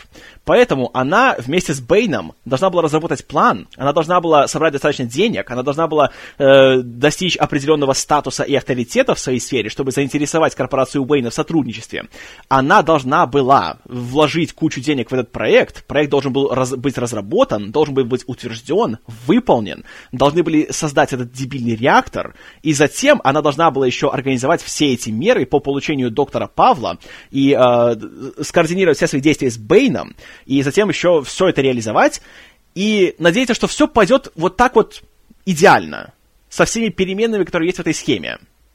Это фильм, товарищи, о Джеймсе Бонде, а не о Бэтмене. И это плохой фильм о Джеймсе Бонде. Ну и в свое время я уже говорил, повторю еще раз – что весь поворот с тем, что пассия главного героя оказывается главной злодейкой, а тот, кого мы считали главным злодеем, оказывается ее прихвостнем, это уже было в «И целого мира мало». Но перед тем, как реабилитированный Бэйн может убить Бэтмена, Сюда приезжает Селина Кайл, которая каким-то чудесным образом узнала, что именно в этом здании из тысяч зданий в городе находится Бэтмен, которому нужно именно сейчас помочь, и она при этом так лихо управляет Бэтподом, на котором провела менее часа, и она, понимаете, вот в самый нужный момент приезжает, и все становится круто. Ах да, и она же убивает Бэйна. Ну и тут начинается еще одна занудная и скучная погоня, где Бэтмен на летательном аппарате и Селина на Бэтподе пытаются найти, где же находится то самое ядерное ядро реактора, и э, Гордон тут же находится на грузовике с ним, который управляет Талия. Все друг за другом гоняются, за летательным аппаратом э, гонятся Бэтмобили, которые в него стреляют прямо в упор, но ничего не получается. Затем в него пускают кучу ракет, он летает между небоскребов, э, от всех их уворачивается, при том, что счет уже идет на минуты. И удивительно получается, вроде такая динамичная сцена должна быть, вроде все, уже остаются считанные минуты жизни для Готэма, и все должны нестись и стараться, знаете, всех спасти, а получается настолько безумно, невообразимо скучно. Получается еще одна шаблонная погоня за бомбой с часовым механизмом, кульминацией которой является самая неправдоподобная сцена смерти в исполнении Марион Котьяр. Но тут вдруг оказывается, что бомба-то, понимаете ли, все еще действует, и надо куда-то ее увести. Конечно же, это сделает Бэтмен. Остается, сколько там, минута или полторы на часовом механизме, но вместо того, чтобы, блин, когти рвать и быстрее улетать как можно быстрее от города, чтобы как можно меньше был радиус взрыва, он еще залезает в свою кабину и успевает сказать Гордону очередной загадочный монолог. Гордон спрашивает, «Так кто же ты на самом деле под маской?» Вместо того, чтобы сказать «Я Брюс Уэйн, дубина, все уже знают, кроме тебя». Бэтмен начинает нести ему всякую чушь о том, какой Гордон был хороший, когда он в детстве укрыл Брюса своей курткой. И вот Гордон сразу же за секунду вспоминает именно этот случай из десятилетий своей работы в полиции. Вот именно тут что «Брюс Уэйн?» А время при этом уходит, и ядерная бомба как бы собирается взорваться. Но, конечно же, нам еще напоминают о том, что у летательного аппарата нет автопилота. Если вы забыли, что у него нет автопилота, понимаете, у него нет автопилота. И Бэтмен летит, и мы слышим э, пафосную и очень трогательную хоровую музыку, пока все наблюдают за тем, как он улетает. И он летит, летит, летит, и за пару секунд он смотрит еще на часовой механизм, а затем ядерный взрыв. И что делают жители Готэма? Они ликуют, потому что возле города случился ядерный взрыв! И плевать на то, что сколько радиации сейчас попало в воду, и в воздух, и ветром сколько принесет в город, и какими страшными будут долгосрочные последствия. Какая разница? Ядерное оружие спасло человечество! Э, на самом деле нет. Ну и после этого мы видим, что все, понимаете ли, Брюса Уэйна похоронили, Бэтмену поставили памятник, буквально. Но мы узнаем, что он еще и каким-то образом успел вот за эти сутки, что он провел между тюрьмой и возвращение в Готэм, написать свое завещание, и еще утвердить его у нотариуса, которого играет Томас Арана. И мы узнаем, что Блейку досталось, понимаете ли, Бэт-пещера. А еще настоящее имя Блейка — Робин. Ой, какая тонкая отсылка. Также мы видим Альфреда, который каким-то образом вернулся в Готэм. И вообще, где он был все это время? Он стоит у могилы Брюса, рыдает и говорит, «Я вас подвел!» Да, ты его подвел. Ты старая скотина. Ко всему прочему, мы узнаем, что Блейк ушел из полиции, потому что он разочаровался в системе. Тот Блейк, который сначала выбросил свой пистолет, потому что он против насилия, а потом бегал с дробовиком. Ну, логично, конечно. И еще Фокс, которого каким-то чудом не затопило, он все еще жив и здоров, он ходит по своему отделу в корпорации Уэйна и хочет, чтобы все-таки инженеры доделали автопилот. Надо делать автопилот, понимаете, нужно, чтобы был автопилот. Но при этом ему говорят, что нет, ну что, ну автопилот был, да. Кто-то поставил патч в программу. Кто же поставил? О, написано Брюс Уэйн. То есть Брюс Уэйн, который на протяжении всей трилогии был тотальным идиотом в плане технологий, и как только Фокс ему что-то объяснял, он сразу говорил, а давайте человеческим языком. Он, оказывается, стал программистом. И он успел в тайне от всех установить тот самый автопилот на свой летательный аппарат. Ага, да, да. Ну а завершается фильм кадрами Альфреда, который находится где-то во Флоренции, и он сидит в том месте, о котором он рассказывал Брюсу, ну потому что иначе зачем он рассказывал, если он не будет это делать в конце фильма. И он смотрит, и он видит, а, это же Брюс Уэйн и э, Селина Кайл, у которых каким-то образом, оказывается, завязались романтические отношения. И все хорошо, хэппи-энд, конец фильма. И, конечно же, куча фанатиков сейчас будет спорить о том, что нет, это не хэппи-энд, это просто у Альфреда были галлюцинации, он увидел то, что хотел увидеть. Это как концовка начала, это все глубокое и философское, ничего ты не понимаешь. Какая к черту разница? И что мы имеем в итоге?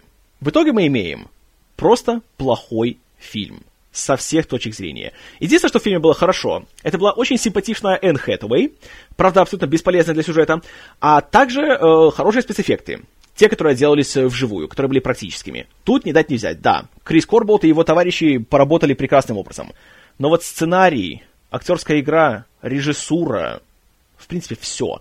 Тот факт, что фильм идет почти три часа, это провал по всем статьям. И за симпатичную Хэтэуэй и за хорошие спецэффекты 2 балла из 10 я этому фильму поставлю. Но больше никак. один из худших фильмов прошлого года, худший фильм Кристофера Нолана и просто пустая трата почти трех часов жизни. Увы. Вот что я думаю на тему художественного фильма «Темный рыцарь. Двоеточие. Возрождение легенды». И больше я о нем говорить, слышать или видеть ничего не хочу. Спасибо за внимание. С вами был Киномен. И Джейсон Борн был лишь верхушкой айсберга.